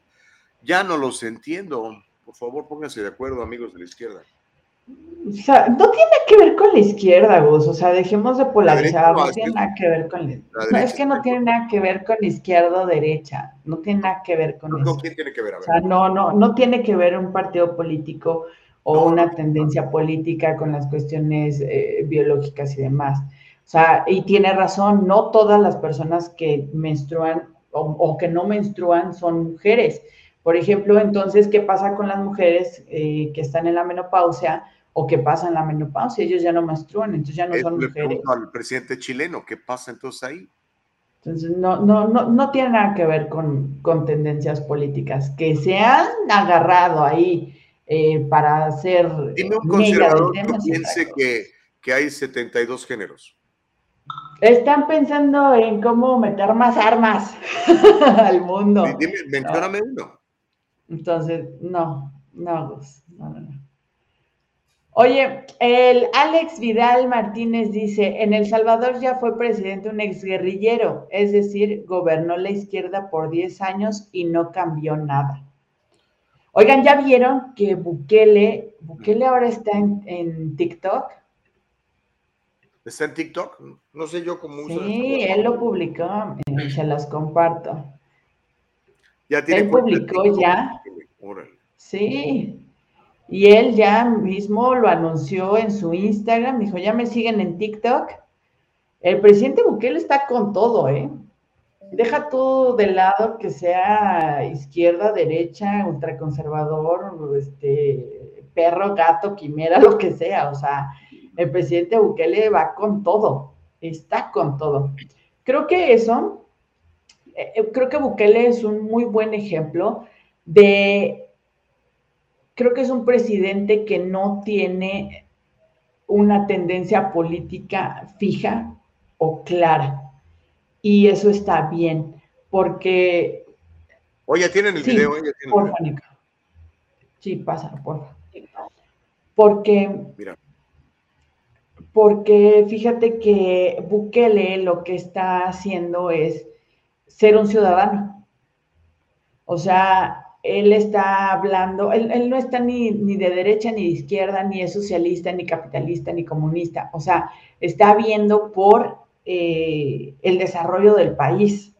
No te voy a decir que sea bueno o que sea malo, simplemente está viendo porque El Salvador, fíjate, hemos hablado de El Salvador muchísimas veces cosa que muy poco se había hecho en los últimos 10 años en los medios de comunicación. O sea, el, ya el mundo conoce. Era hablar de los pandilleros, ¿no? De las maras. Exacto. Y, y, tiene muchas cosas muy buenas y creo que Bukele está optimizando todos los medios que puede, que tiene a su disposición para llevar su mensaje. O sea, él no está en contra del capitalismo, pero sí está en contra de que Estados Unidos lo eh, manipule con el dinero. No está a favor del socialismo ni del comunismo, pero sí está viendo eh, la manera de que la población reciba los apoyos y beneficios que el gobierno en teoría debe de dar. Seguridad, educación, salud, mínimo.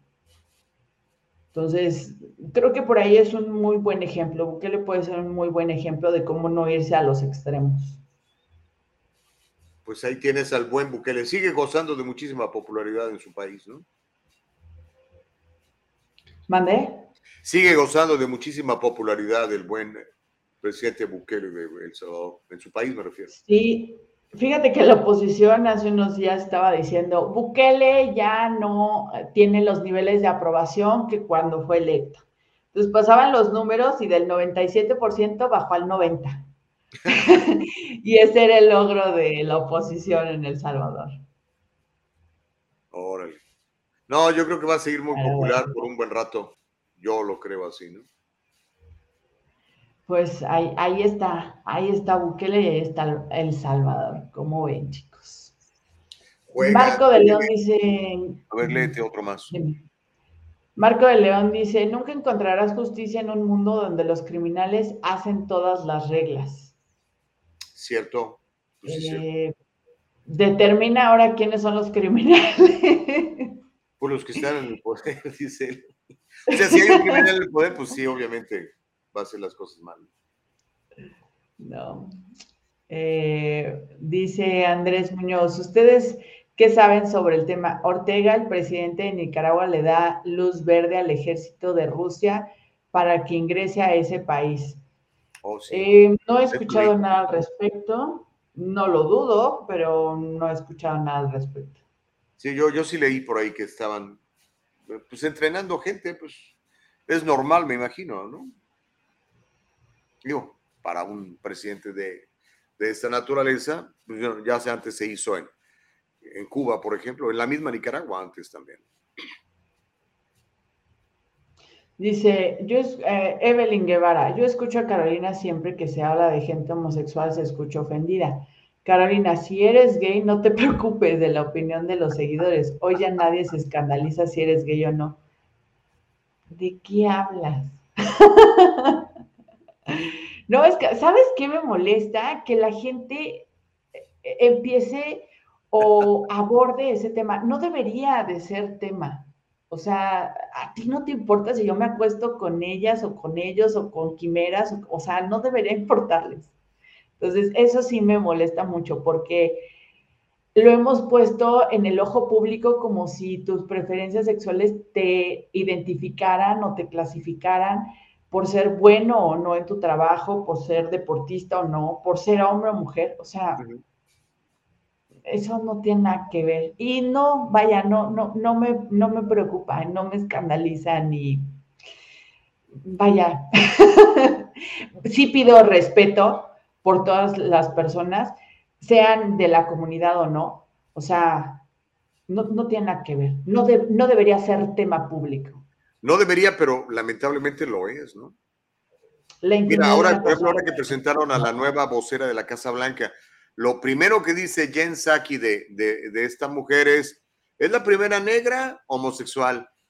O sea, eso fue, ¿a mí qué me importa? Negra, pues la estoy viendo, eh, y homosexual, pues no tenía que habérmelo dicho, no me interesaba. Exacto. Pero si ellos lo empujan tanto, por eso es que también la gente luego reacciona, ¿no? O sea, Exacto. Realmente si, si yo quiero un doctor, no me importa que sepa de medicina y que me pueda curar, no me importa si es homosexual o, o bisexual o trisexual o no sexual, o- I, I don't care, no me importa, me importa que sepas hacer tu trabajo, nada más, el trabajo para el que te contrataron, ¿no?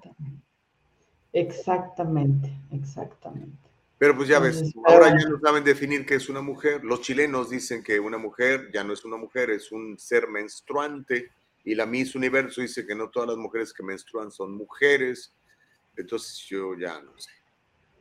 Traemos un merequetengue. No sabemos ya ni qué somos ni a dónde vamos. Y eso es grave, porque si no sabes lo que eres, pues menos vas a saber a dónde quieres ir. Exacto. ¿Y qué crees que se nos acabó el tiempo, mi querido Gus? Oye, de veras, qué rápido se fue. Es que sabes que platicas, muy sabroso, mi querida Caro.